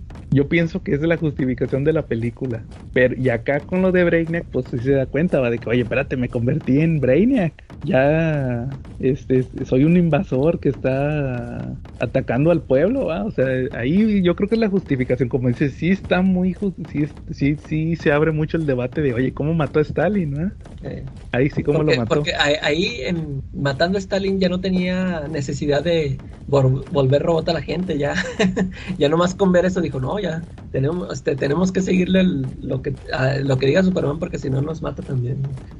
Exacto. No, pues quién sabe, pues es que pues también ahí andaban. la- pues es que acuérdate que pasaron como 100 años en todo. No, no 100 años, pasaron sesenta y tantos años, ¿va? Desde Sí. el 38 hasta el 2001. Entonces, como que hubo muchas generaciones, ¿va? Nunca faltan los rebeldes. Y más con lo de Batman, ¿va? Porque, de hecho, acuérdate que, que en el, por lo menos en el cómic, en la fortaleza también tenía Batman, que eran vatos que, que habían andado de, disfrazados de Batman y este también los hizo zo- zombies, ¿va? O sea, los, les hizo la lobotomía. Sí. Y, y pues haz de cuenta- y ya para terminar, pues obviamente como dice Superman se da cuenta que Brainiac es el que lo está manipulando en ambas versiones. En ambas versiones Luthor no lo había matado Brainiac. Eh, Brainiac, eh, perdón, Luthor sí hackea a Brainiac. Superman lo derrota, pero luego resulta que los motores de la nave de Brainiac, la clásica nave de Calaverita, eh, van a explotar y le dice el ex Luthor, no, pues no puedes hacer nada Superman porque van a destruir tantos mi- millones de kilómetros y tú no eres tan rápido y se sale ¿Cómo Luthor de la nave Le, le dice Superman, ¿cómo de que no soy tan rápido? Sí, y se va Superman al espacio y ahí, este, y, y, pues la, la clásica va, se sacrifica, va, tratando de redimirse.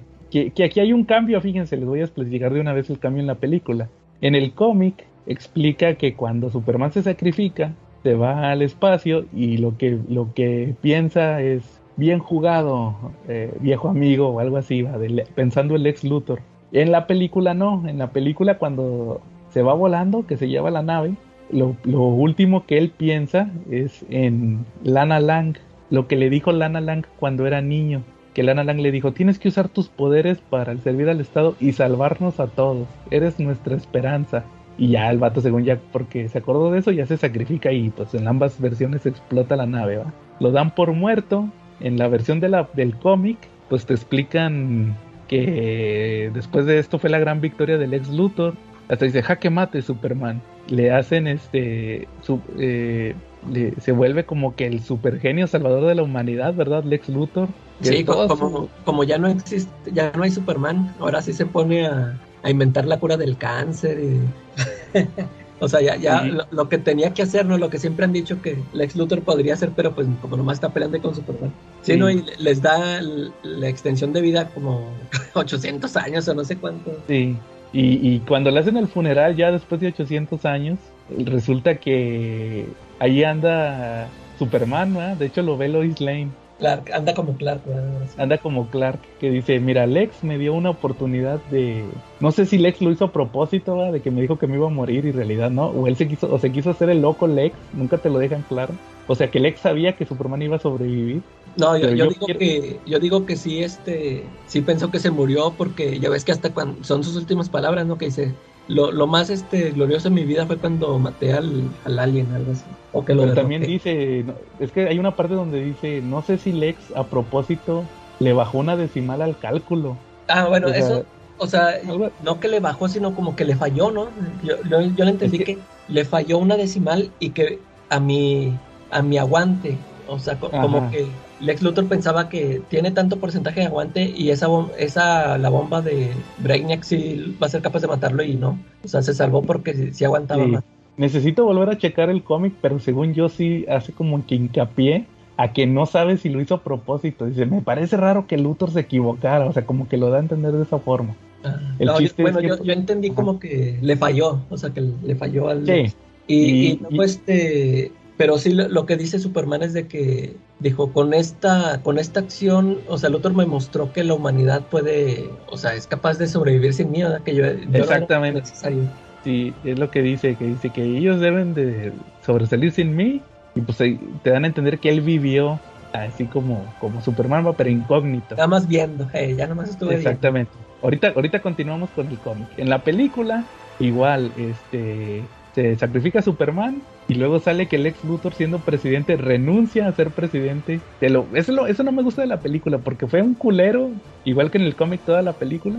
Y al final de la película quiere solucionar todas las broncas que tuvo con Lois. Ah, Dice, ah, este, bueno, pueblo de Estados Unidos, estoy honrado de que me han elegido su presidente, pero mi tiempo ha terminado. Los voy a dejar con unas manos más capacitadas y deja a Jimmy Olsen Eh. presidente. Ah, que, que en la película es negro, es un Jimmy Ah. Olsen negro. y este, el presidente Olsen ha sido un aliado y, y he sido como un mentor para él. Estoy seguro que él hará un mejor trabajo que yo. Y ya se va con Lois y le dice, ¿qué vas a hacer ahora? Dice, quiero eh, hacer otras cosas o puedo pasar el resto de mi vida eh, en una isla con la mujer más hermosa y más inteligente y más maravillosa que, que he conocido en mi vida. ¿va? Y ya se besa con la Lois. Y ahí te muestran que en una parte Lois ve a Superman, a Clark en el público y a la clásica va de que parpadea y ya no lo ve. Y ahí se ve que ahí anda. Y pero en la película acuérdense que no hay monólogos internos de Superman. eh. Y ahora sí la controversia. En, o, eh, o algo, Charlie, que quieras agregar a esta parte. Este, fíjate que estás a punto de llegar a la revelación más revelación de todas, ¿no? Ajá, de la historia de las revelaciones. Pues resulta Sí, que en la, pero ajá, la película ahí termina. eh, sí, claro, en el cómic termina haciendo un meminazo, ¿no? Sí, más o menos, Exacto. ¿no? ¿Te acuerdas cuando les platiqué del final de Memín Pingüín? Aquí Sí. este cómic aplica el meminazo, ¿verdad? Exacto. Resulta que en el cómic te dan una que no le gustó a Carlito Roldán, por ahí nos dijo que se le hizo innecesario al final del cómic. Resulta que se pone a platicar Superman que pues que sí vivió muchísimos mille- miles de años todavía. Dice, yo vi a toda la descendencia de, de- yo vi a toda la descendencia de Luthor. eh, un, y que los hijos y los nietos y los bisnietos y dice y tuvo un tataranieto a la quinta potencia llamado Jor-El porque ya, le ya no era necesario el Luthor, ya nomás la pura L, Jor-El. Dice, fíjense que en aquel entonces el sol de la Tierra ya se había hecho rojo y yo ya no te vi disminuidos mis poderes y mi mente, o sea, como que ya estaba, ya estaba, ya estaba ruco, ¿va? ya estaba ahí chocheando Superman. Y te explican que ahí se dio cuenta Jor-El que la Tierra iba a explotar y pues manda a... Te pasan la escena donde hace un cohete y tiene a Lara, su esposa, y van a salvar a su hijo que es Kal-El de Luthor, por eso era la L, y lo mandan al pasado. De hecho es el mismo diálogo que, que usualmente ponen de Superman, de que el sol de allá lo hará fuerte, pero en vez de mandarlo al- a otro planeta lo manda al pasado. Y, pues esa es la revelación, se termina el cómic con la nave llegando a Ucrania en 1938 y bueno, no, en 938, porque ahí se supone que es donde se reveló Superman, creo. O, o no, fue después, no, mentira, fue después. Sí fue en el 38. Y cae, en la, cae ahí la nave y pues ahí te dan el, el inicio, va a ser el bucle, como dice Charlie, el meminazo. La revelación es que ese Superman que tanto odiaba, ese alguien que tanto odiaba a Luthor, en realidad era un descendiente de él que venía del futuro. Que también se presta controversia, Cala, que alguna vez nos comentaste que, que decían que se lo voló a Morrison, que Morrison le dijo el final o algo así. Sí, no, yo, fíjate que yo sí tengo la idea, o sea, yo, yo sí le doy Ah. por creído que, que Morrison, o sea, le ha de haber contado la, es, la idea en general, ¿no? Eso, o sea, todita, o sea, de que, ¿sabes qué traigo la idea de que de un Superman que cae acá en Rusia y pasa, no, no sé si que le haya metido todo lo de Batman, todo eso, pero la idea así de que, pero al final voy a decir que era que era el descendiente de Luthor y se regresa al pasado. Todo eso yo me imagino que se lo contó así de, así nomás por encimita. Y ya pues este No, Miller ya le... Leyó ya el le fue último número de Memín. ¿Eh? Leyó el último número de Memín y se le hizo una genialidad, ¿no? Oye, Nah. no, ¿sabes qué? ¿No fue Miller el que empezó el chisme de los cómics de Duran? Sí. Pues ahí está. O sea que sí lee cómic mexicano. Ay, a lo mejor ahí le, le venía un memín. Pero, y, y sabes qué, y, y aparte lo creo también porque sí siento que el, como, como que el Gran Morrison, ya cuando vio que el, el Miller que le robó su idea, dijo, ah, pues déjame, te voy a contar ahora sí la historia definitiva de Superman y por eso sacó el All Star Superman. Oye, Quiso- ¿sabes qué estoy como que quiso hacer su, su historia también acá chida, ¿no? Sí. ¿Sabes qué estoy pensando? Algo que estábamos platicando antes de grabar, que solo es para, disponible para los que siguen en el Patreon. Sa- ¿Sabes cuál cómic sería chido para el episodio 150 que estábamos platicando? ¿Cuál? El, el, el All Star Superman. Ah, pues también. Ya ves que estábamos platicando que fuera uno chido. Ahí está. Que la, que la gente diga, va. Ahí que. pues, Sí, si quieres ahí hay que poner unas opciones a ver cuál. Oye, me estoy acordando, creo que el número 50 fue el, un especial de Superman. ¿verdad? Eh, fue el, el de Superman, sí, el 50. Pues que era el 150, sea el All Star Superman. All-Star Superman. A ver qué sale, ahí como quiera. Si quieren que nos pongan ahí va, en los comentarios que sí, que sea el 150 el All-Star Superman. Ahí lo checamos. Bueno, muy bien. Este, ¿algo más que quieran opinar de Red Zone? Que lo lean. Sí, sí, Que está, no vean la- está muy chida. Aunque, aunque pueda ser Ah, posible que, Que se lo compren al Marshall. Él lo tiene. Ah, sí, todavía lo tiene, fíjate, eso está chido. Ahí sí estoy de acuerdo. Todavía lo tiene Marshall. ¿Decías, Calaca? No, sí, que lo, que lo, que lo lean. Está, muy- está muy chida la historia. Ujú. Igual yo digo que sí, también eh, está muy bueno. eh, aprenden un poco de historia de la Unión Soviética también. Y sobre todo creo que demuestra que Superman al final, y- independientemente de dónde sea, tiene los mismos valores, como dices, aunque se ponga loco. Eh, Sí. Pero sí. Oye, y lo de la carta, pues finalmente ya te tengo la respuesta. Yo creo que hay un personaje que sí leyó la carta de, de Superman y se la tomó muy a pecho. Ujú. El ¿Quién fue? difunto José José. El, el difunto José José. ya pero él no encerró a todo el mundo, nomás encerró a él. sí, ¿no? Ah, qué caray. Te voy a poner efecto de chiste malo, Charlie. Bueno, Bueno, muy bien. Entonces, si no hay nada más, pues terminamos por esta semana. Y estuvimos Joe Tovarich camarada Karlovich. Y la calaca, el. y nos vemos la próxima semana.